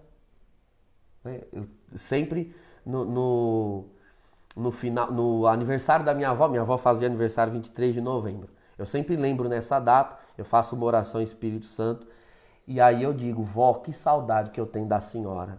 O Espírito Santo diz a ela. Nossa. Padre Douglas, seu neto, tem muita saudade de você. E veja, detalhe, lá ela tem a absoluta lucidez, né? de que realmente sou eu que estou dizendo isso na Terra. Porque aqui, justamente porque nós temos a limitação cerebral, aqui nós temos dificuldade de depurar a revelação do Espírito. Aqui a gente, o Espírito Santo fala conosco e a gente fica, ah, mas será que é eu? Será que é da minha cabeça? É? Aqui, Sim. uma alma diante de Deus já não tem isso. Quando o Espírito Santo comunica a ela algo, ela sabe com absoluta clareza que aquilo é real. Então, por isso nós pedimos graças aos santos, por isso nós pedimos a intercessão dos santos. Você pode conversar com eles. Mas veja, conversar com eles não significa que você está falando diretamente com eles, não é um contato, é uma comunhão. Você diz o que deseja dizer, comunica e lá eles ficam sabendo diretamente e sem né? O Espírito Santo não vai editar, ele vai dizer exatamente o que você está dizendo, mas a pessoa não ouve a sua voz, entende? E não vê você falando. O Espírito Santo é o meio que nos liga. É o meio. Paulo diz aos Romanos no capítulo 8: Quem nos separará do amor de Deus? Amor de Deus é o Espírito. Sim. Ele é. Amor em Deus é uma pessoa, não é um sentimento. É uma pessoa. Quem nos separará? Aí ele diz: tribulação, nudez, perigo, espada. Espada é a morte. Morte. Em todas essas coisas somos mais que vencedores. Nada pode separar. Quando você diz que eu não posso pedir intercessão a um santo, porque lá onde ele está, ele não pode ter acesso, você está dando à morte um status que Cristo tirou dela. Você não crê que Cristo venceu a morte. Sim. Você não, você crê que a morte ainda é tão forte que ela é capaz de interceptar uma comunhão que é feito por uma pessoa. Então a morte é maior que o Espírito Santo. Você entende que a comunhão dos santos, a intercessão dos santos, é uma confissão de fé fundamental para um crente? Sim. Para alguém que conhece o Evangelho de verdade? Não crer nela é delapidar a vitória de Cristo sobre a morte e o vínculo do Espírito que une os fiéis. Então, Nossa. respondendo por fim a pergunta, se os mortos não veem e não escutam, Mas você pode comunicar a eles o que está no teu coração por meio do Espírito Santo e lá o que interessa a eles, eles tomam conhecimento sim. Bacana, padre. Nós temos conosco aqui, padre, a Isis, lá da sua uhum. paróquia, a Zenilza, Fernando Turco, lá do Paraná, nos acompanhando, a Zenilza, Cida Ezequiel, Eugênio Araújo, Lidiane Castro, muito bem, Tânia uhum. Damásio. Padre, o senhor já falou sobre esse assunto, mas eu acho que seria importante, uhum. é, dando sequência ainda, falamos do juízo particular. E o senhor já disse que após o juízo particular, nós, como católicos, já sabemos da existência ali do céu, do inferno e do purgatório. Não é um lugar, é um estado, como Sim. o senhor já disse. O senhor poderia então nos explicar um pouco desses três estados, céu, inferno e purgatório, embora já deu o exemplo da barra, do fogo? Sim, sim. É, o céu e o inferno praticamente eu já falei bastante. Acho que faltou explicar um pouco mais o, o purgatório. purgatório. É, o purgatório, veja bem, nós se morremos em estado de graça, nós morremos salvos. Mas o céu, diz lá Hebreus capítulo 12, é, sem a santidade ninguém verá a Deus. O termo que está lá é santidade, não é só salvação, Sim. santidade. Então, salvação é o estado em que a minha amizade com Cristo está restaurada. Agora, aqui nós temos concupiscências, nós temos más inclinações no mundo. Então Deus deixou, Cristo deixou para nós os sacramentos, tanto do batismo como após o batismo, principalmente a confissão, para nós nos livrarmos dos pecados atuais e pessoais. Então, quando eu cometo um pecado e me arrependo de coração e me confesso, então Deus perdoa o ato que eu cometi. Perdoa plenamente o ato. Só que, Luciano, todo ato gera um hábito. Todo ato gera um hábito. De repetido, ele gera um hábito. Vamos, então, vamos usar um, um, exemplo. É... Você falou mal de alguém, mal da vida alheia. Então, você falou mal de alguém, se arrependeu e se confessa. Deus perdoa o ato.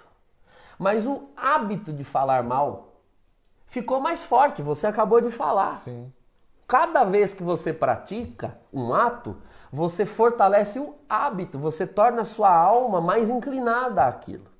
Então, entenda que não basta o perdão para o ato, você precisa reparar o hábito. Precisa. Imagina, toda vez que eu né, bato num determinado objeto, ele vai se inclinando. A confissão é o propósito de não bater mais. E essa inclinação? E agora? Eu preciso corrigir, né? Eu preciso trazer de volta para. E isso daqui não é o sacramento que faz. Isso aqui é a oração, é a vida cristã, é a ascese, como nós chamamos. Penitência, mortificação, eh, firmes propósitos. De tempos em tempos a igreja nos dá alguns auxílios para isso, que são as indulgências. Isso que eu ia perguntar, a indulgência, ela tira essa inclinação? Ela tira a pena. A pena. Veja, a inclinação precisa de ascese. Tá. Agora, a, a igreja concede indulgência plenária. A pessoa recebeu ela de forma plenária é no juízo particular que você ah, vai tá, saber. Tá, tá. Entende? A igreja concedeu. Então tá lá, a igreja, ó, nós vamos abrir um reservatório aqui para preencher água em abundância. Mas e aí, ah, olha lá que linda, a igreja concedeu, a, abriu o reservatório, mas você levou o balde? Você uhum. tinha a disposição? Tem pessoas, Luciano, que tratam, perdão, que tratam a confissão e as indulgências como uma espécie de matemática. Tá, vou confessar, faço essas práticas aqui que a igreja diz que dá indulgência, pronto, estou perdoado e, e com indulgência. Aí continua vivendo a mesma vida. Desculpa, mas não é, não é uma matemática. Tem que ter as disposições interiores. Então, você confessa. Deus perdoa o seu ato. Mas agora você precisa fazer por onde? É, se livrar das consequências que o hábito gerou.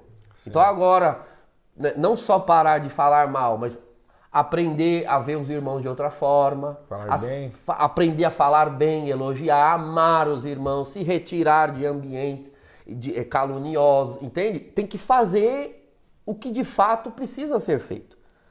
Muitos de nós, infelizmente, vamos chegar no momento da morte sem ter feito tudo o que tínhamos que fazer. E provavelmente muito perdoados por Deus. Né? Deus nos dê essa graça de não morrermos sem o sacramento, sem absolvição.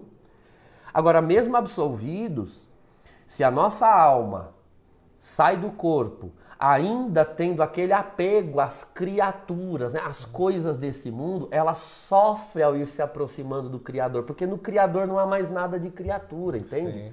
Esse apego exagerado. Né? Vamos supor, um outro pecado é a gula. A pessoa que fez da sua vida, né, o prazer da sua vida comer. Você imagina uma alma fora do corpo, já sem o corpo. E agora? É, Eu, eu, eu, eu não sei ter prazer sem comida e o meu corpo está lá no caixão. É um sofrimento para essa alma. Alguém que fez do prazer do comer a sua satisfação. Fora do corpo, essa alma sofre, porque ela não tem mais essa satisfação, entende? Porque a- o comer traz uma satisfação emocional também, psicológica.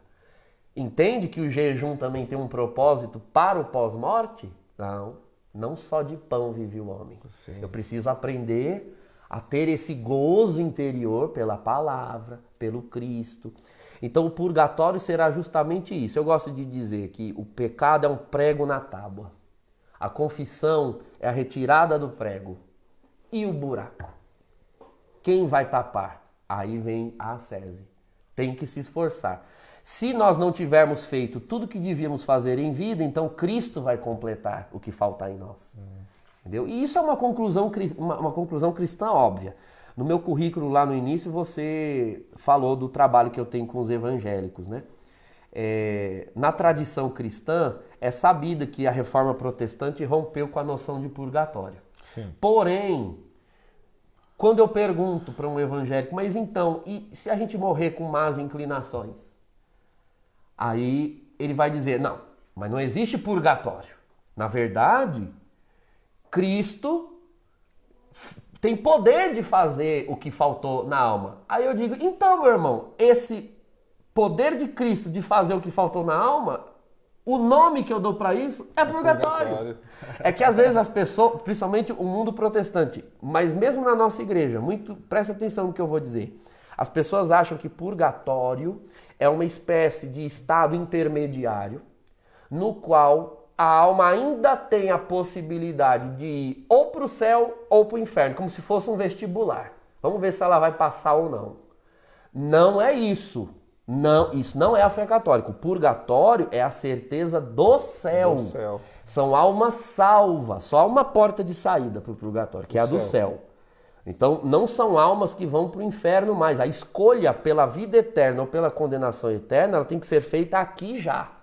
Não há como fazer essa escolha após a morte. As almas do purgatório, elas sofrem, porque elas ainda não estão na visão de Deus, mas não é um sofrimento como o do inferno. Porque é um sofrimento que gradativamente vai cedendo, vai deixando de existir, ela vai se aproximando do Criador. Santa Margarida de Cortona dizia, né? E por mais que sofram essas almas bem-aventuradas, é, estão conformadas com o justo juízo do Criador. E, embora sofram, ao mesmo tempo estão felizes, porque sabem que não poderiam estar em lugar melhor do que ali. Ou seja, a, a alegria de saber que Cristo está completando em mim o que eu não pude fazer. Só que veja, fazer o que se deve fazer para sanar essas penas aqui no mundo é menos doloroso. Porque aqui nós temos a consolação que o tempo proporciona. Você faz uma penitência, você se mortifica, mas depois você vai dormir, você vai trabalhar, aí depois você começa de novo, você você faz a ascese de forma intermitente, com, com, com certas consolações. No purgatório, não. É, é um intensivão, entende? É um sofrimento para a alma. Não tem mais sono, não tem mais comida, não tem mais passeio no domingo com a família, não tem mais bens, nem bens legítimos para entreter a alma. Agora ela está imersa na graça de Cristo que vai queimar, né, que vai purificar, para poder ir para o céu. Né, purgar essas penas. Tem uma frase, eu não sei se é de santo, mas o senhor pode me corrigir, padre, hum. que diz bem assim que o sofrimento mais leve na terra o, o, desculpa, o é. sofrimento pior que existe na Terra, mas mais leve no purgatório. É, Santa Brígida da Suécia, que é. dizia essa frase. Então, é, quando eu dava essa aula, eu dava, na verdade, umas três aulas só sobre o purgatório. Eu dedicava uma ao céu e uma ao inferno. Nós ficava três dias no purgatório, eu costumava dizer para os alunos. Porque a noção teológica do purgatório é mais complicada. As outras, como são mais específicas, numa aula a gente resolvia a, a, algumas coisas.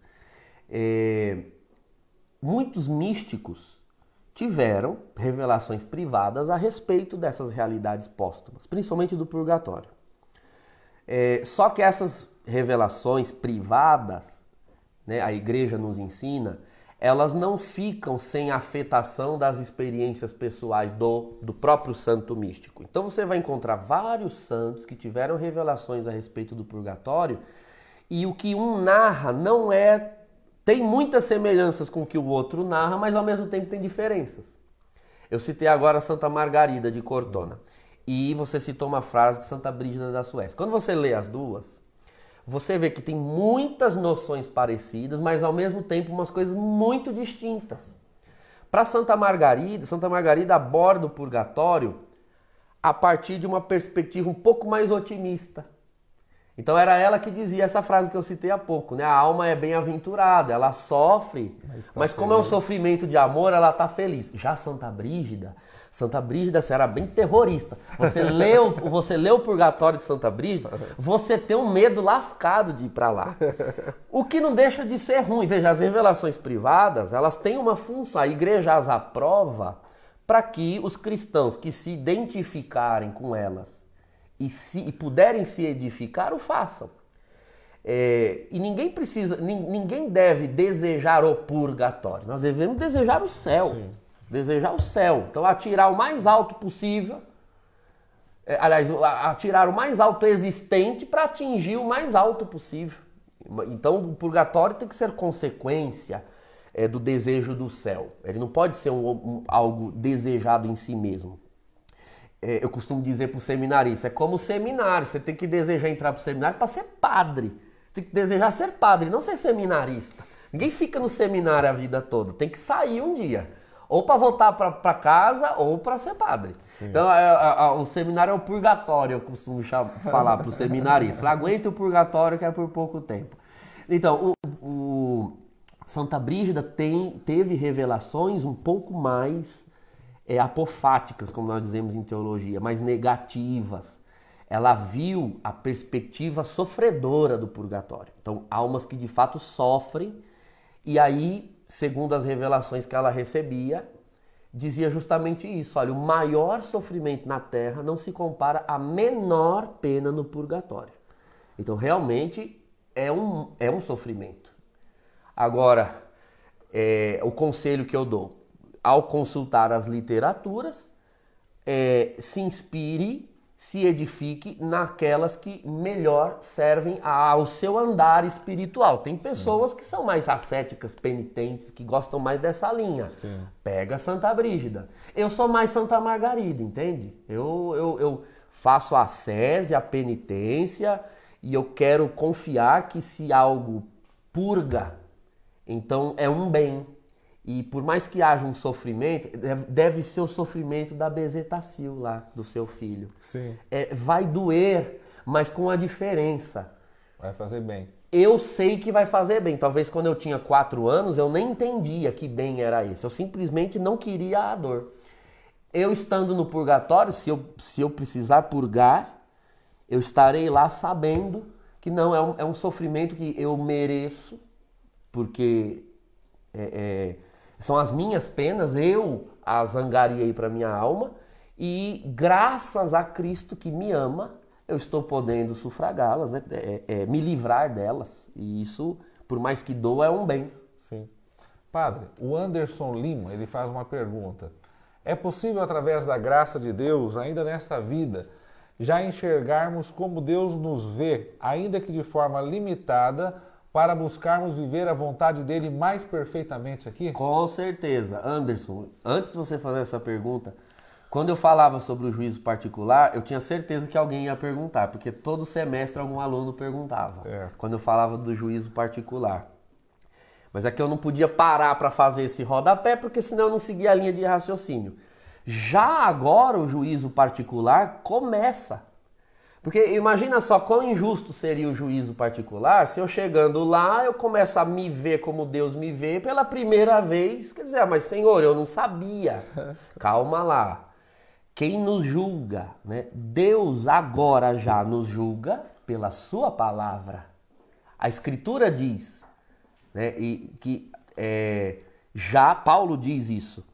Né? E, e, já, ante a palavra de Cristo, nada em minha consciência me acusa. Então, uma vez conhecendo a palavra, conhecendo a revelação, conhecendo a doutrina e vendo o evangelho se encarnando, né? acontecendo de fato, nos milhares de santos que nós temos ao longo da história da igreja, nós vemos ali como Deus vê o ser humano e o que Deus quer do ser humano.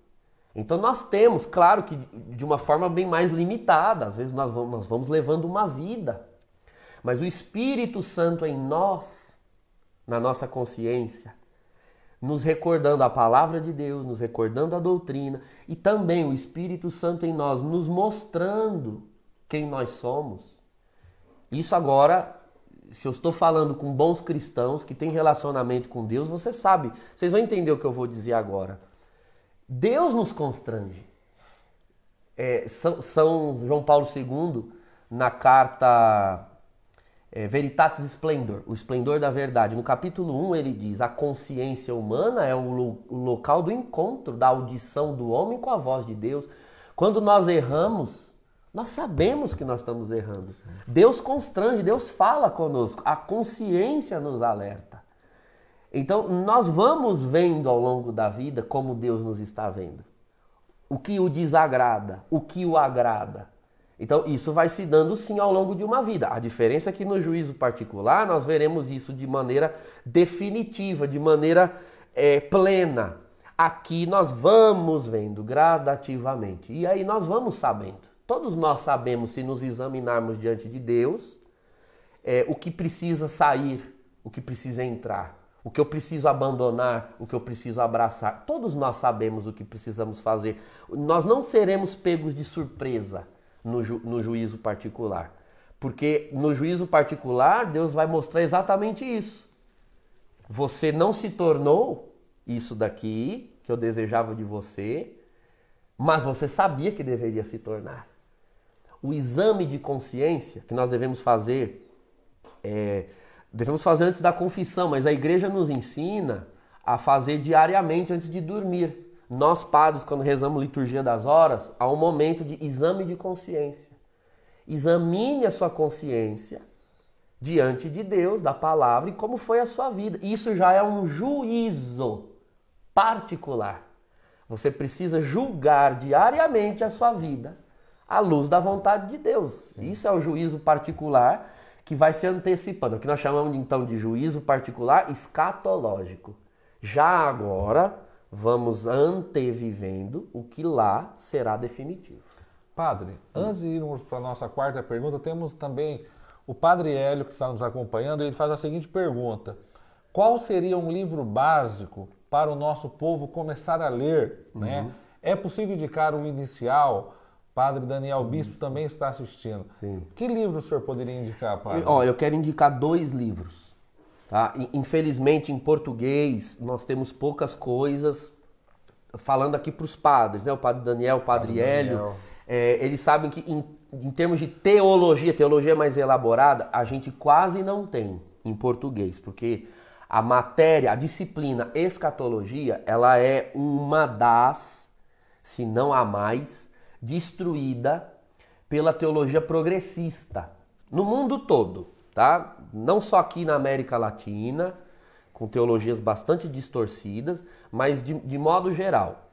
Porém, nós temos livros excelentes para dar acenos fidedignos. Eu quero recomendar dois, tanto para os padres como para o povo de Deus de maneira geral. a carta encíclica de Bento XVI, chamada Spé Salve, a esperança cristã.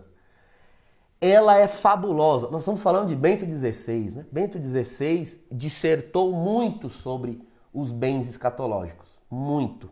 Então, a, a carta encíclica Spé Salve tão maravilhosa é que quando eu lecionava essa disciplina, ela era leitura obrigatória. Um dos trabalhos do semestre era uma resenha é, sobre a Spessalve e todos já sabiam desde o começo do semestre que na prova final haveria uma pergunta sobre ela. Então eu cobrava, cobrava, todo católico tem de ler a Spessalve. Bento XVI. Bento XVI, Spessalve. Tá? A, a, Esperança Cristã, Bento XVI. Você põe lá no buscador, no Google, vai aparecer. É, também de Bento XVI foi lançado agora em, em português há pouco tempo, ou ano passado ou retrasado. Foi traduzido uma obra, um tomo de Bento XVI só sobre escatologia. O nome é Escatologia mesmo, Escatologia, Bento XVI.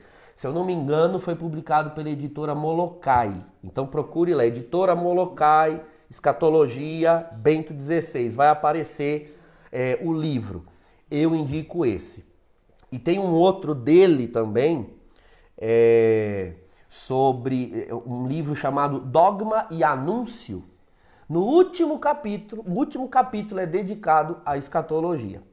Foi lançado também pela Cleofas, a, do professor Felipe, Felipe Aquino, Aquino, é um curso que foi transcrito de Dom Henrique Soares, quando ele dava o curso de teologia para os leigos em Aracaju, ainda quando ele era bispo auxiliar em Aracaju. Então pegaram as aulas dele em áudio e transcreveram e fizeram um livrinho, esse numa linguagem bem mais popular, tranquila, até para o povo de Deus. Fácil vai entendimento. Um facílimo entendimento e uma boa consulta ao catecismo da igreja, tá? Procure lá os verbetes no final, céu, inferno, purgatório. Uma boa consulta de vez em quando, né? Revisitar esses parágrafos do catecismo a respeito desses temas vai ajudar bastante. Tá bom. Padre, nós temos duas perguntas muito parecidas. Uma de um ex-paroquiano seu lá de Vargem Grande, um amigo uhum. nosso, Gildásio. Sim, do Jardim Japão. Jardim Japão. Um abraço, Gildásio. O Judas ele faz a seguinte pergunta: a pessoa que cometer suicídio, ela tem chance de salvação? Uhum. E a Aline Nogueira faz uma pergunta muito parecida: Padre, quando as pessoas que tiram a própria vida, é correto a ideia que suas almas já estão condenadas ao inferno? Então, Judas e Aline, não. Nós não. Nunca houve uma doutrina, doutrina é, da igreja que afirmasse a condenação dos suicidas. O que houve durante um longo período, principalmente na Idade Média, era um costume, tá? Um costume, e nem chegou a ser disciplina. Nunca houve um direito canônico que legislasse isso, um documento, uma bula. Era um costume cristão, que às vezes a gente tem dificuldade de separar o que é doutrina e o que é costume, porque às vezes o costume é tão é, geral, generalizado, que dá a impressão de que é doutrina. Mas na Idade Média havia o costume de é, não se aplicar de forma alguma exéquias, encomendação para quem fosse é, para quem tivesse se suicidado e inclusive não se permitia que as pessoas que se suicidavam fossem enterradas no mesmo cemitério cristão. Tem um filme Lutero que tem uma cena. Sim, sim, naquele é século XVI, né? Então idade já pós-Idade Média, ainda havia esse costume. Esse costume foi até o século XIX ainda. Tá? Então, por isso criou-se essa mentalidade tão incrustada de condenação associada com suicídio, que ainda hoje, mais de 100 anos depois, permanece essa dúvida. Talvez só mais 500 anos, 600 anos para que essa dúvida se esvaia. Agora, atualmente, qual o ensinamento que nós temos? Com o avanço das ciências, principalmente as ciências das profundezas, ciências da alma, a psicologia principalmente, hoje se sabe que uma pessoa que comete suicídio, se não em todas as vezes, na maior parte das vezes, não goza do uso pleno e perfeito das suas faculdades mentais. A pessoa que comete suicídio, ela não não o faz porque não quer viver Geralmente a pessoa comete suicídio porque ela quer livrar-se de uma dor ou de um sofrimento. E não encontrando um meio de fazê-lo, ela julga que o suicídio é, é, a única saída. Então, essa pessoa ela será julgada pelo estado de consciência que se encontrava ao cometer um erro desses, até porque é antinatural. O natural é que todos nós, ao nos vermos em risco de vida, é, venhamos a repelir o risco. Existe um instinto de, de autossobrevivência no ser humano. Para que um instinto tão básico seja suplantado, é porque há um, um distúrbio, há um transtorno, há um desvio na mente da pessoa. Então, Deus é Deus e saberá julgar esse desvio. Essa é uma coisa. Segunda coisa, dependendo da forma como a pessoa comete o suicídio, nós não podemos afirmar se ela se arrependeu ou não. Entende? Vai pular de um prédio. Olha, do, do alto do prédio até o chão existe um tempo. É. Se ela se arrependeu, não pode nosso Senhor usar este arrependimento como matéria de salvação? Ou tomou um veneno entre o tomar e o fazer efeito? Há um tempo. Na hora da dor, da última agonia, no último segundo, por conta da dor da morte, não teria essa pessoa se arrependido? Nós não sabemos. Então não estou afirmando, estou lançando perguntas que a igreja lança na sua sabedoria. E justamente porque a igreja é sábia e lança essas perguntas que hoje a igreja recomenda que por todas as almas que é, de fiéis falecidos que se suicidaram, se dispense todos os cuidados comuns aos demais que se celebre missas, que se faça encomendação. O que é feito desta alma? Está salva? Está condenada? Só a Deus compete dizer. Está respondido, gente.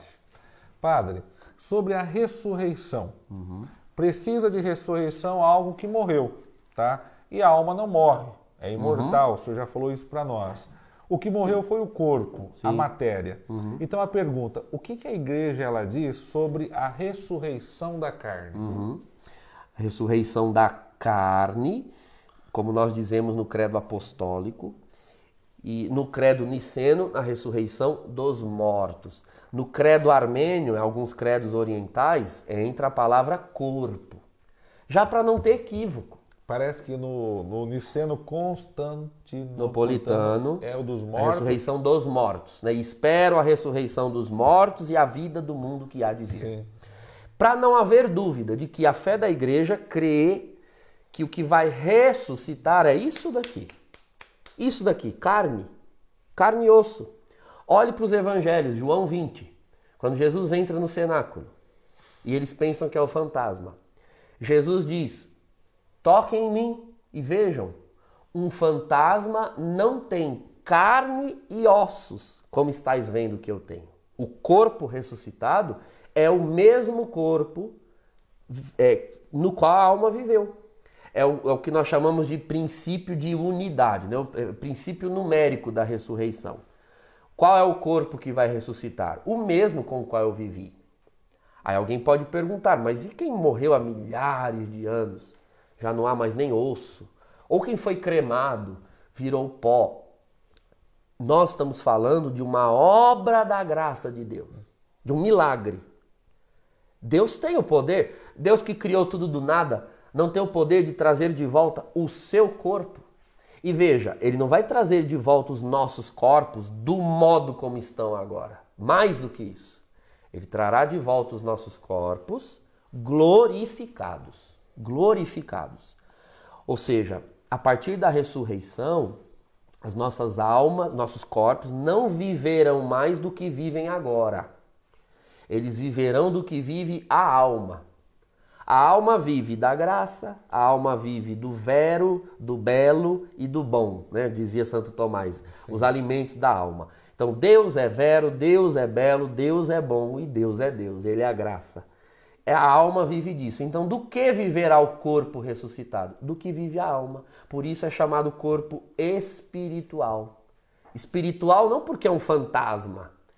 Espiritual porque agora passa a depender de tal forma da alma que vive do que a alma vive. Então o corpo ressuscitado não terá fome, não adoecerá, não envelhecerá, não terá as erosões próprias do tempo. Entende? Então, a, a, essas serão as propriedades do corpo. A alma espiritual, no momento da nossa morte, vai para junto do Senhor, nesses estados que nós já é, descrevemos o corpo é sepultado, conforme o costume cristão, se alguém Sim. for cremado, não, não, ah, de repente alguém pode até perguntar sobre isso. Não é um pecado. Houve um período no século XIX, no Código é, Canônico do, do, começo do século XX, havia uma proibição de se cremar. Sim. Hoje não é essa proibição, é, mas é um conselho, é uma questão de cristianismo. O Senhor foi sepultado. Então, quem o seguiu na vida também deseja seguir na morte. Eu desejo ser sepultado como o meu Senhor foi. E então, mas se for cremado, né, não, não, não, pecado não é. Só não é costume cristão. Então, a alma vai para junto do Senhor e lá ela aguarda o dia em que o Senhor virá. Aí no Apocalipse, no capítulo 22, nós vemos a profecia de que no último dia o cordeiro descerá e toda Jerusalém celeste também. Então, João diz: Eu vi a Jerusalém celeste descendo. O que é a Jerusalém celeste? Todos os santos descendo. E então as almas elas serão devolvidas aos seus corpos. E aí os corpos ressuscitarão e serão transformados, naturalmente glorificados, restituídos às suas almas, e nós vamos gozar daquela felicidade do céu de corpo e alma. Por isso nós celebramos a ascensão do Senhor, a assunção de Nossa Senhora. Aquele é o fim do ser humano. Aquele é o final da igreja. Aquele é o final de cada um. Desculpa até a piada, padre. Uhum. Aqui a gente estraga esse corpo, a gente uhum. engorda tudo. Uhum. Esse corpo glorioso vai ser um corpo sadio, vai ser oh, um corpo... sarado! sarado no, no, sentido pleno da palavra, né? sarado de fato, sem as intempéries. Né? É, perceba, a gente pode descrever algumas coisas sobre o corpo glorioso, mas nós não temos maior riqueza Sim. de certos detalhes é, Paulo diz aos Coríntios que teremos um corpo semelhante ao do Senhor. Como era o corpo do Senhor? Aí você olha nos evangelhos.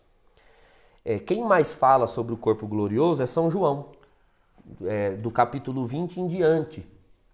Só que você percebe que São João, São Lucas também fala em, em Lucas 24, né, com os de Emaús, há uma experiência ali com o ressuscitado.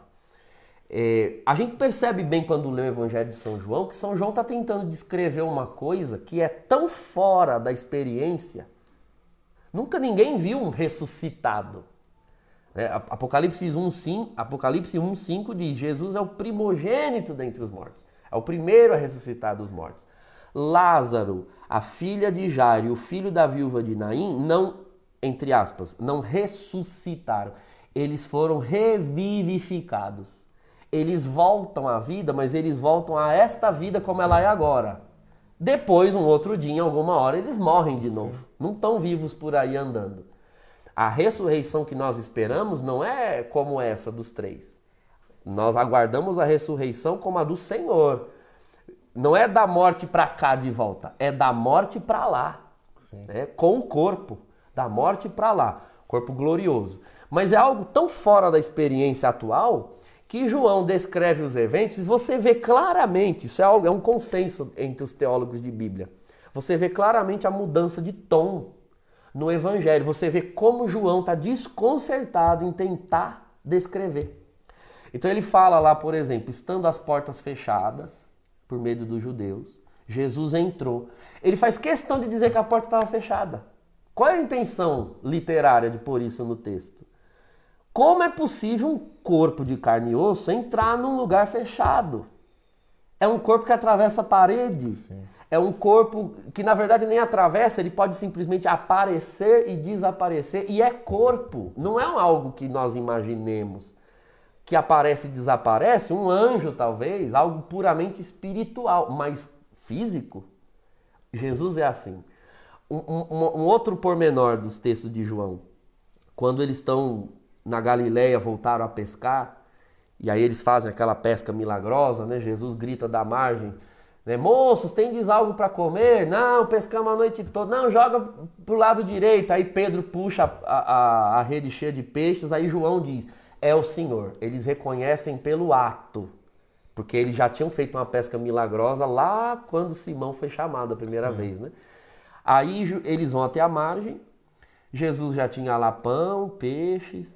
Aí João diz assim, numa certa altura, né? a, a narração do Evangelho diz: é, E ninguém tinha coragem de perguntar, pois sabiam que era ele. Então calma lá, se ninguém tinha coragem de perguntar, então é porque queriam perguntar, só sim, não tinham coragem. Sim, Aí eu lhe pergunto, por que tinham vontade de perguntar? Se você, se você chega em casa e vê a sua esposa, você tem vontade de perguntar para ela: é você mesmo? Você reconhece alguém Sim. que vive com você todo dia?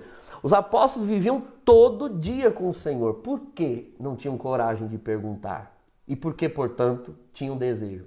Porque, embora ele seja reconhecível, tem alguma coisa, e isso João não diz, isso fica evidente Sim. no pormenor do texto no transcurso, tem alguma coisa no corpo, na carne do ressuscitado que não é igual.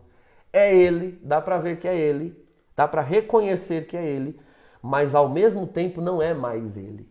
É ele, mas é ele melhorado, vamos assim melhorado. assim dizer. Os de Emaús andam com ele o dia inteiro, só reconhecem quando ele realiza um ato Sim. reconhecível. Reconheceram no partir do pão. O, na Galiléia eles reconheceram pela pesca. Você percebe que eles reconhecem mais pelos atos de Jesus do que pela própria fisionomia, e no entanto era ele? Sim. Então, o que é isso? Que diferenças são essas? Os evangelhos não dizem, eles estavam muito embasbacados, muito admirados para fazer descrições assim, entende? Então, que tipo, como vai ser o nosso corpo? Olha, eu só sei que é algo tão admirável que realmente só esperando para ver. Agora, sabendo de uma coisa dessa, pela fé, dentro do seu coração, que o que te aguarda é isso, um corpo assim, um céu assim, você consegue entender o desprezo pela morte dos, dos mártires? Sim. Se justifica esse excesso de medo que o povo dentro da igreja ainda tem? Desculpa, mas é falta de conhe... é, é, é falta de fé, é falta de doutrina. Eu, estou sendo sincero, eu tenho medo, obviamente, de, de dor, de sofrimento. Se um bandido me pegar no meio da rua, botar a arma na minha cabeça, é claro que eu vou me mijar todinho. Agora, da morte, da morte mesmo, eu sou muito sincero, eu tenho uma curiosidade lascada de ver do outro lado. Então, na verdade, eu não tenho medo nenhum de passar pelo outro lado. Eu tenho medo é de morrer e não estar quente do fogo do amor de Deus, do fogo do, da caridade. Está com a barra gelada. Ah, eu não quero estar com a barra gelada. Esse é o meu medo, de não saber morrer, sabe? Mas que eu quero ir para o encontro com o Senhor e a hora que disser assim, né, isso pode ser amanhã, como pode ser daqui 50 anos ainda. Olha, você está com tal doença, fizemos os exames e vamos tratar, mas é muito grave. Você acha mesmo que eu vou entrar em desespero? Eu não vou. Eu garanto isso. Podem estar lá quem quiser estar eu vou começar a me preparar para morrer. As pessoas têm uma dificuldade de se preparar para morrer. Não querem falar de morte, por isso que sofrem. Por isso têm medo dela. Porque não encaram, não enfrentam. Eu peço a Deus isso. Ai, padre, o senhor está agora com, sei lá, 100 anos, o senhor está com um tumor tal. Ótimo! Onde eu deito? Onde eu deito? Mando chamar um padre, Vou confessar os meus pecados e vou aguardar o Senhor me chamar. Os grandes santos morreram assim. Você quer alguém próximo de nós que morreu assim? Para eu lhe dizer? Dom Ercílio, o bispo que me ordenou, foi nosso bispo aqui da diocese. Sim. Dom Ercílio sabia do estado em que ele estava. Ele lutou pela vida, tinha amor à vida, porque a vida é um dom de Deus, nós temos que lutar por ela. Fez químio, né, remiu por um tempo a, a, a, o câncer de medula que ele tinha, né, era um linfoma. Mas na idade dele, logo ele voltou e voltou muito mais agressivo. Dom Ercílio sabia que ele tinha pouco tempo. É. Ele se confessou, se preparou. Né? Irmã Letícia, ele chamou a irmã Letícia e disse: Irmã, no meu caixão, ó, eu quero tal casula, tal paramento, eu quero que faça isso, faça com a maior serenidade. Qual é a surpresa, meus irmãos? Você não sabe que você vai morrer? Aí você não fica pensando nisso? Você não tem um jazigo? Se você não tem, é bom fazer um plano, viu? Porque é terrível comprar na hora que está morto. Aí ninguém quer tocar no assunto. Ai, não vamos falar disso. Vai falar disso sim. Vai fazer um plano bonitinho, vai se organizar, deixa tudo por escrito, sabe? Olha, não quero filho brigando. Eu vou morrer, pode ser amanhã, pode ser daqui 50 anos. Vamos, vai ficar isso para esse, isso para aquele, e deixa tudo certo não quer, resolva a sua morte antes dela. Ao invés de deixar ela virar um fantasma, um mal que te assola. Ela tem de estar debaixo dos nossos pés e não nós oprimidos por ela. Acima de nós, só o Senhor. Eu, o senhor falando aqui, padre, me recordava muito daquela pregação do Padre Léo. Uhum. O Padre Léo ele conta já lá nos últimos dias, estava no hospital usando fralda, a morfina já não fazia mais efeito, uhum. perdeu a visão de um olho, o outro enxergava muito mal com óculos muito grosso. Uhum. E ele escrevendo ali, um dia ele não queria mais escrever e veio no coração dele, ai de mim se eu não evangelizar. Uhum. Ele não estava nem preocupado com a morte, uhum. né? ele queria evangelizar, ele queria uhum. ser o que Deus sonhou. Exatamente. Então, alguém assim que vê esses testemunhos, ou nos ouve agora falando, aí fica pensando, ah, eu ainda não consigo. Então trate de conseguir. Vá ajoelhar no sacrário. Porque você conseguindo ou não, a morte está chegando. Hoje ela está mais perto do que ontem.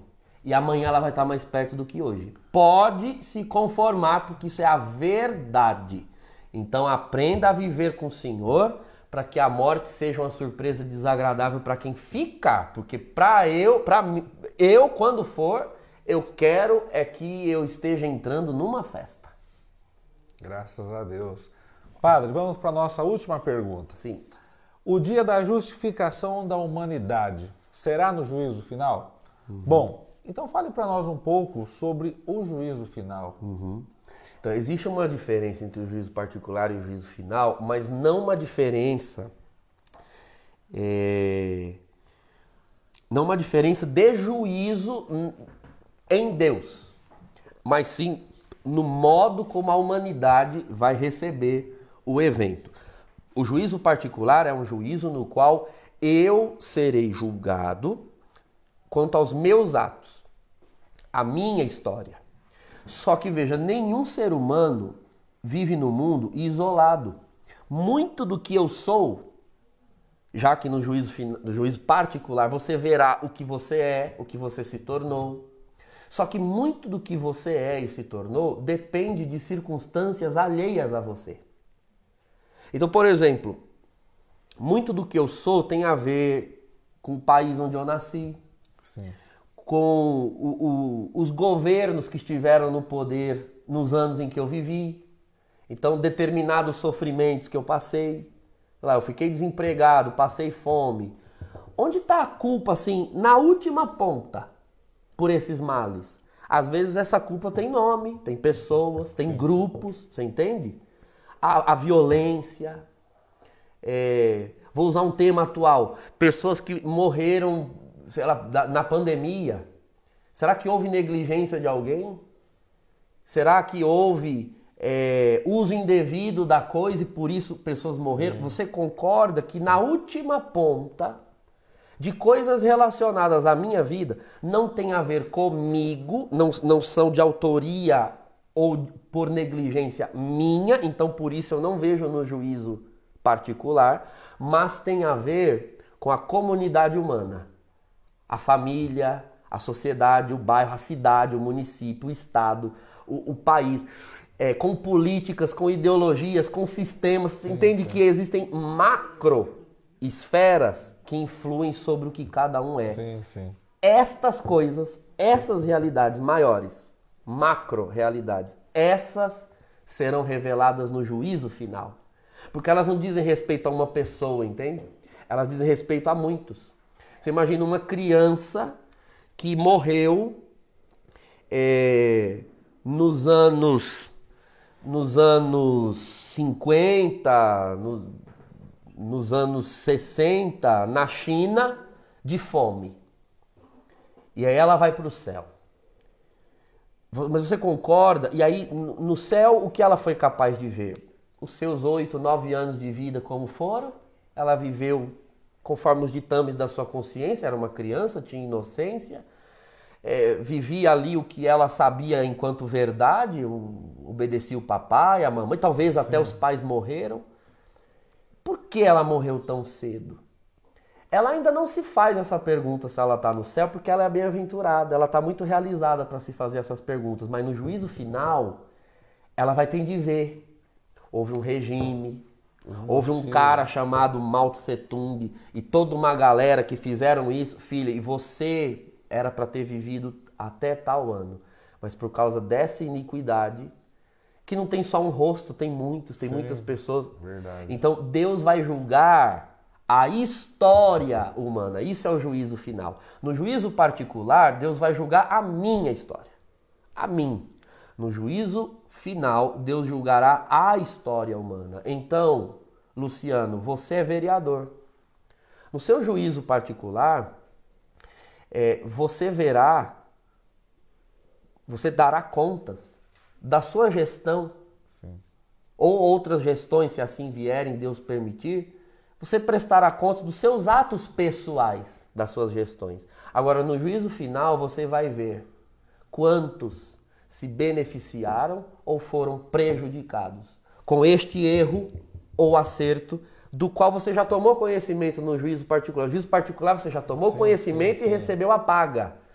Mas se alguém foi beneficiado, às vezes uma vez se casaram e estragadas que estavam, estragaram seus filhos, que estragaram. Você está tá entendendo? Tudo vai ser revelado no juízo final. Tudo. Bento 16 usa a expressão no espé salve, que foi o que eu recomendei que, que todos lessem.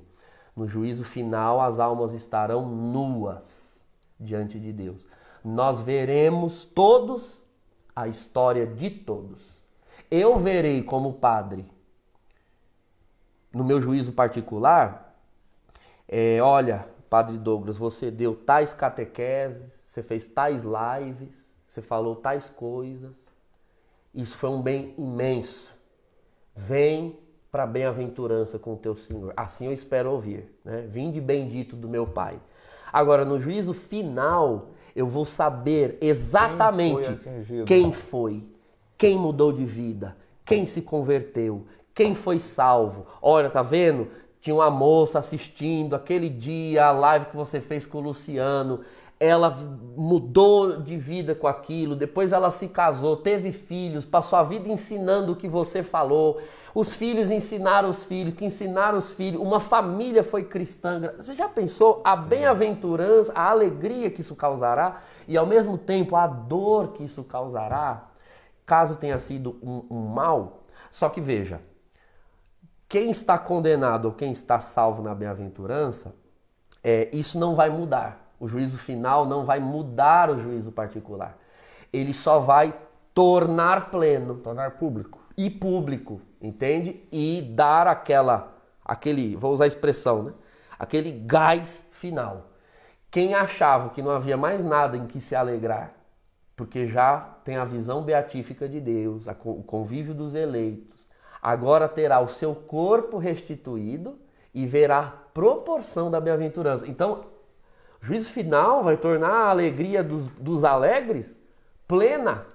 Por outro lado, né? É. Os justos que terão um corpo glorioso, os danados, é o nome que se dá em teologia, danado é quem sofreu danos, dano irreversível. Os danados, os condenados, verão a proporção dos males que causaram ressuscitarão também, só que eles não ressuscitarão com um corpo glorioso, eles ressuscitarão com um corpo tenebroso. Tenebroso. Os corpos, eh, Luciano, terão a aparência da alma. Então, os bem-aventurados, você imagina a beleza que tem a Virgem Maria. Tem a beleza da alma dela. Por isso, os videntes da Virgem nunca conseguiram nem descrever a beleza da Virgem. Agora, a, a, a, em que grau é horrendo uma alma condenada? Nós vamos ver nos corpos deles. Serão corpos tão medonhos, tão tenebrosos, porque vão ressuscitar e sofrer na carne os danos que já sofrem na alma. E assim a história humana tá, estará encerrada. Né? Será o juízo da história, porque dos homens em particular já terá sido feito na morte. Nossa.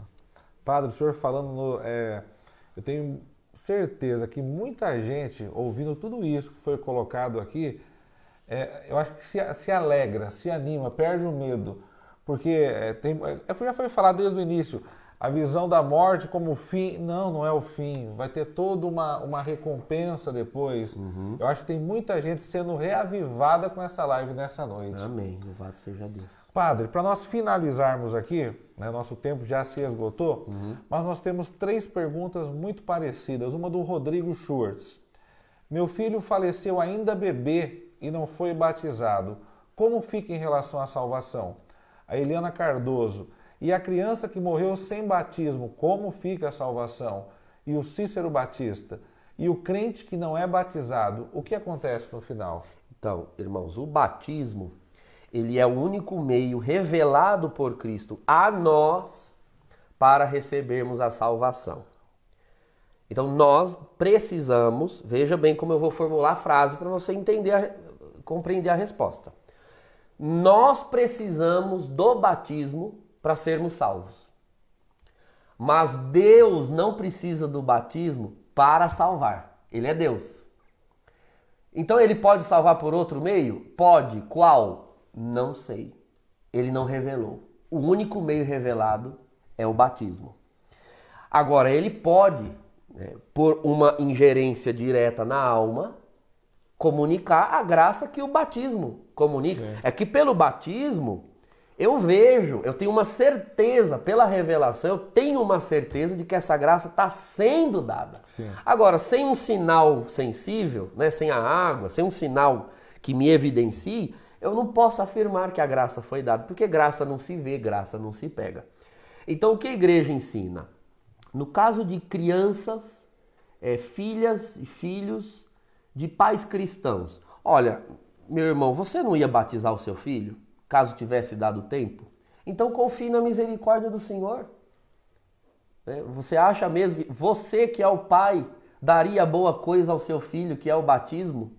Quanto mais o Pai do céu não daria o Espírito Santo ao seu filho, se você pedir? Então, confie. Né? Existe uma expressão, é que essa expressão ela não é da doutrina, ela é uma expressão do costume cristão batismo de desejo ou batismo de intenção. A gente não encontra essa expressão em documentos, mas ela é uma forma de expressar justamente isso que eu estou dizendo. Havia um desejo. Esse desejo fatalmente levaria ao batismo. Por que crer, então, na condenação dessa alma? Não faz sentido crer na condenação. O batismo do sangue também? É, o batismo do sangue já se refere, talvez, à última pergunta é, ele era mais comum no início da igreja. No início da igreja, a pessoa, geralmente adulta, que ia se batizar, ela levava um tempo de catecumenato muito longo, era de 3 a 6 anos no mínimo. Às vezes acontecia que essa pessoa, porque já professava a fé cristã, mesmo antes do batismo, ela acabava sendo presa e martirizada. Então aí a igreja ensinada, ensinava que os catecúmenos que morriam dando testemunho de Cristo eram batizados no seu sangue. Então isso era o batismo de sangue. Se a pessoa morre professando a fé, ela por esta morte dela, porque o batismo é uma morte. A imersão na água é uma morte. Você morre professando a fé pública e explícita e mergulha na morte. A palavra mergulha em grego baptisma, você é batizado na morte. No caso dos mártires, eram batizados no sangue. Agora, alguém que morreu professando a fé, mas não chegou ao batismo por alguma razão grave, então nós aguardamos, na misericórdia de Deus, que é imensa, e no seu amor, que o Senhor tem poder de salvar aquela alma, ainda que nós não possamos afirmar essa salvação, mas nós temos a certeza pela fé da salvação dessa alma, pelas evidências que a pessoa dava da sua inclinação evidente a Cristo. Padre, vamos para a nossa última perguntinha então, que o tempo já se esgotou. Uma pergunta da Josi Barros. Padre, por favor, o sentimento de querer estar no convívio dos eleitos o mais breve possível hum. é pecado? Hum. Então, é, espero que com isso você não esteja dizendo assim, ah, eu quero morrer. É, querer estar no convívio dos eleitos, não, pelo contrário. Se isso te motiva, aqui que tá. Isso te motiva a ser santa? Josi. Isso te motiva a amar mais a Jesus? A amar os irmãos? Porque o céu não é uma propriedade privada, hein? O céu, você mesma disse, é o convívio dos eleitos. Então, Luciano, você quer ir para o céu, eu quero ir para o céu. Se nós tivermos uma coisa, um contra o outro, é bom a gente se acertar aqui. Resolve. Porque não tem um céu para você e outro para mim. Nós vamos passar uma eternidade juntos. Então, ou nós começamos a viver em regime de céu, em estado de céu, como santos que se amam aqui, ou o céu está complicado para nós. Nós vamos, nós vamos ter de purgar mágoas, purgar ressentimentos. Podia ter dado esse exemplo na purgação, Sim. mas pode ter certeza que muitos purgam porque tem gente lá no céu que provavelmente está te esperando e que você morreu não querendo encontrá-lo lá. Como é que fica isso? No céu não há lugar para rusga. No céu não há, no, no céu reina a plena caridade de Cristo. Então, Josi, isso te motiva a amar os irmãos, a perdoar os irmãos, a querer Cristo, a querer né, estar mais unido à Virgem Maria. Se isso te faz viver melhor, então é perfeitamente possível. Agora, se você vê no ir para o céu uma fuga desse mundo como se esse mundo não fosse um meio é, de santificação, então está distorcida a sua fé. Você tem de pensar como Paulo, como Paulo na carta aos Gálatas, no capítulo 2. Viver, viver já aqui, é Cristo, é bom. Morrer é lucro, é, lucro. é bom também. Então, não deseja a morte para fugir da vida e nem queira ficar vivendo para sempre como se a morte fosse um mal. Nenhuma coisa, nem outra. Padre, só para concluir, eu acho que o que o senhor está falando dá para entrar na pergunta do Cícero, uhum. tá? A vida é muito dura e difícil. É errado é, desejar que Deus me leve mais rápido para deixar essa vida? Eu vejo um erro, Cícero. Antigamente eu achava que não. Mas existe um outro texto, além da Espessalve. Espessalve, no último capítulo, fala sobre isso, que o Cícero está falando. Mas tem um outro documento de São João Paulo II, é, Salvifici Dolores. Salvifici Dolores. É, é o, o para traduzir melhor, né? o efeito salvífico da dor. Esse mundo ele é muito doloroso mesmo principalmente no que se refere a dores pessoais. Não, não, é, não é fácil sofrer certas coisas. E o pior dos sofrimentos é, é a enfermidade, a doença, a, a dor física. Mas, Cícero, veja, quando você conhece a cruz de Cristo, você descobre que o sofrimento, ele também é um meio, já agora, de amar a Deus. Então, aceitar um sofrimento presente já desde agora como um meio de purgar é um modo de antecipar o céu. Entende? Se Deus me der essa graça, quando eu chamo isso de graça, o povo fica estarrecido, mas é porque também não, não, não tem o Espírito de Cristo para enxergar certo. Se Deus me der a graça de terminar minha vida aos poucos, inclusive doente, definhando, sabe, lutando pela vida, mas sofrendo.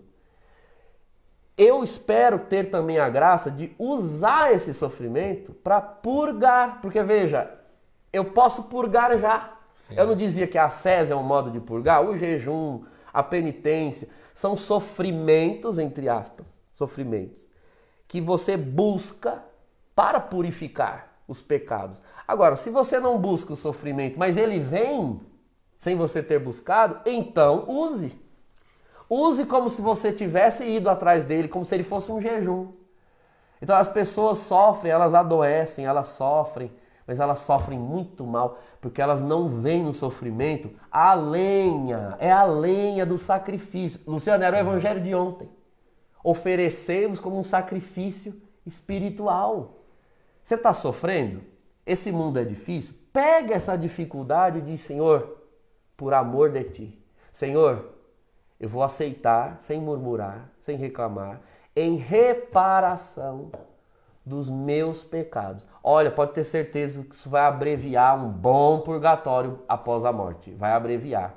Então, não veja a dureza da vida, a dificuldade da vida como um mal do qual você quer se livrar. Não perca esse, essa, essa dureza, essa dificuldade, Cícero. Use, use, não corra dela. Correr disso é correr da cruz. Essas são as suas cruzes? Então, deite nelas, não fuja. Porque se você deitar nelas, elas vão te redimir e é graças a tê-las carregado com fidelidade que você vai ressuscitar no, no, dia final. Graças a Deus. Padre, chegamos aqui no uhum. final da nossa live. Mais de 300 pessoas nos acompanhando até agora. Quero mandar um abraço para a professora Nilza, que está conosco, a Geovânia, a Valci Duque, a, a professora Glória Belli, o Darcy Gonçalves, o Charles, o esposo da Rosângela, que está conosco, uhum. o Anderson, a Francisco, o Lavoisier, lá de Barueri. Pessoas nos acompanhando de muitos lugares. Olha, gente, que Deus abençoe vocês. Muito obrigado. Eu acredito que esse tema que foi aqui apresentado pelo padre, o padre colocou que a igreja ensina. Eu creio que está fazendo a diferença na vida de muita gente nessa noite. Muita gente que tinha medo, padre, eu acredito, está perdendo medo. Tá? O Senhor está tocando em muita gente nessa noite. Então que Deus abençoe você. Obrigado, Padre Douglas. Eu que tá? agradeço. Que Deus abençoe sua vida. Conte com as nossas orações. O Senhor tem sido muito usado, o Senhor é um instrumento nas mãos de Deus. Amém. E eu gostaria que o Senhor pudesse finalizar agora, Padre, dando a bênção a todos aqueles que estão nos acompanhando. Amém. Então eu agradeço o convite. É sempre muito preciosa a oportunidade de poder ensinar a fé, principalmente aspectos da fé é, que necessitam de maior clareza. Ainda mais esses aspectos que alimentam, alimentam muito a nossa vida cristã. Tá? E ficaram muitas perguntas Sim. sem responder. Não temos tempo hábil. Quem sabe um curso, um dia, alguma coisa que Deus prepare. É, eu pretendo gravar alguns no meu site, tem meu site, mas por enquanto eu tô. Isso, está passando o meu site aí na, na tela, www.padredouglaspinheiro.com.br. Ele é novo, acabei de, de, de abrir o site. Então, eu ainda estou alimentando Tá? Por enquanto só tem um curso lá, mas eu estou gravando outros, em breve eles estão no ar, inclusive um deles será esse de é, escatologia. Tenha um pouquinho de paciência. Mas que o Senhor abençoe grandemente e que dê a cada um essa sede da vida eterna, esse olhar voltado para o alto e que você nunca mais diga na Santa Missa de qualquer jeito a expressão o nosso coração está em Deus.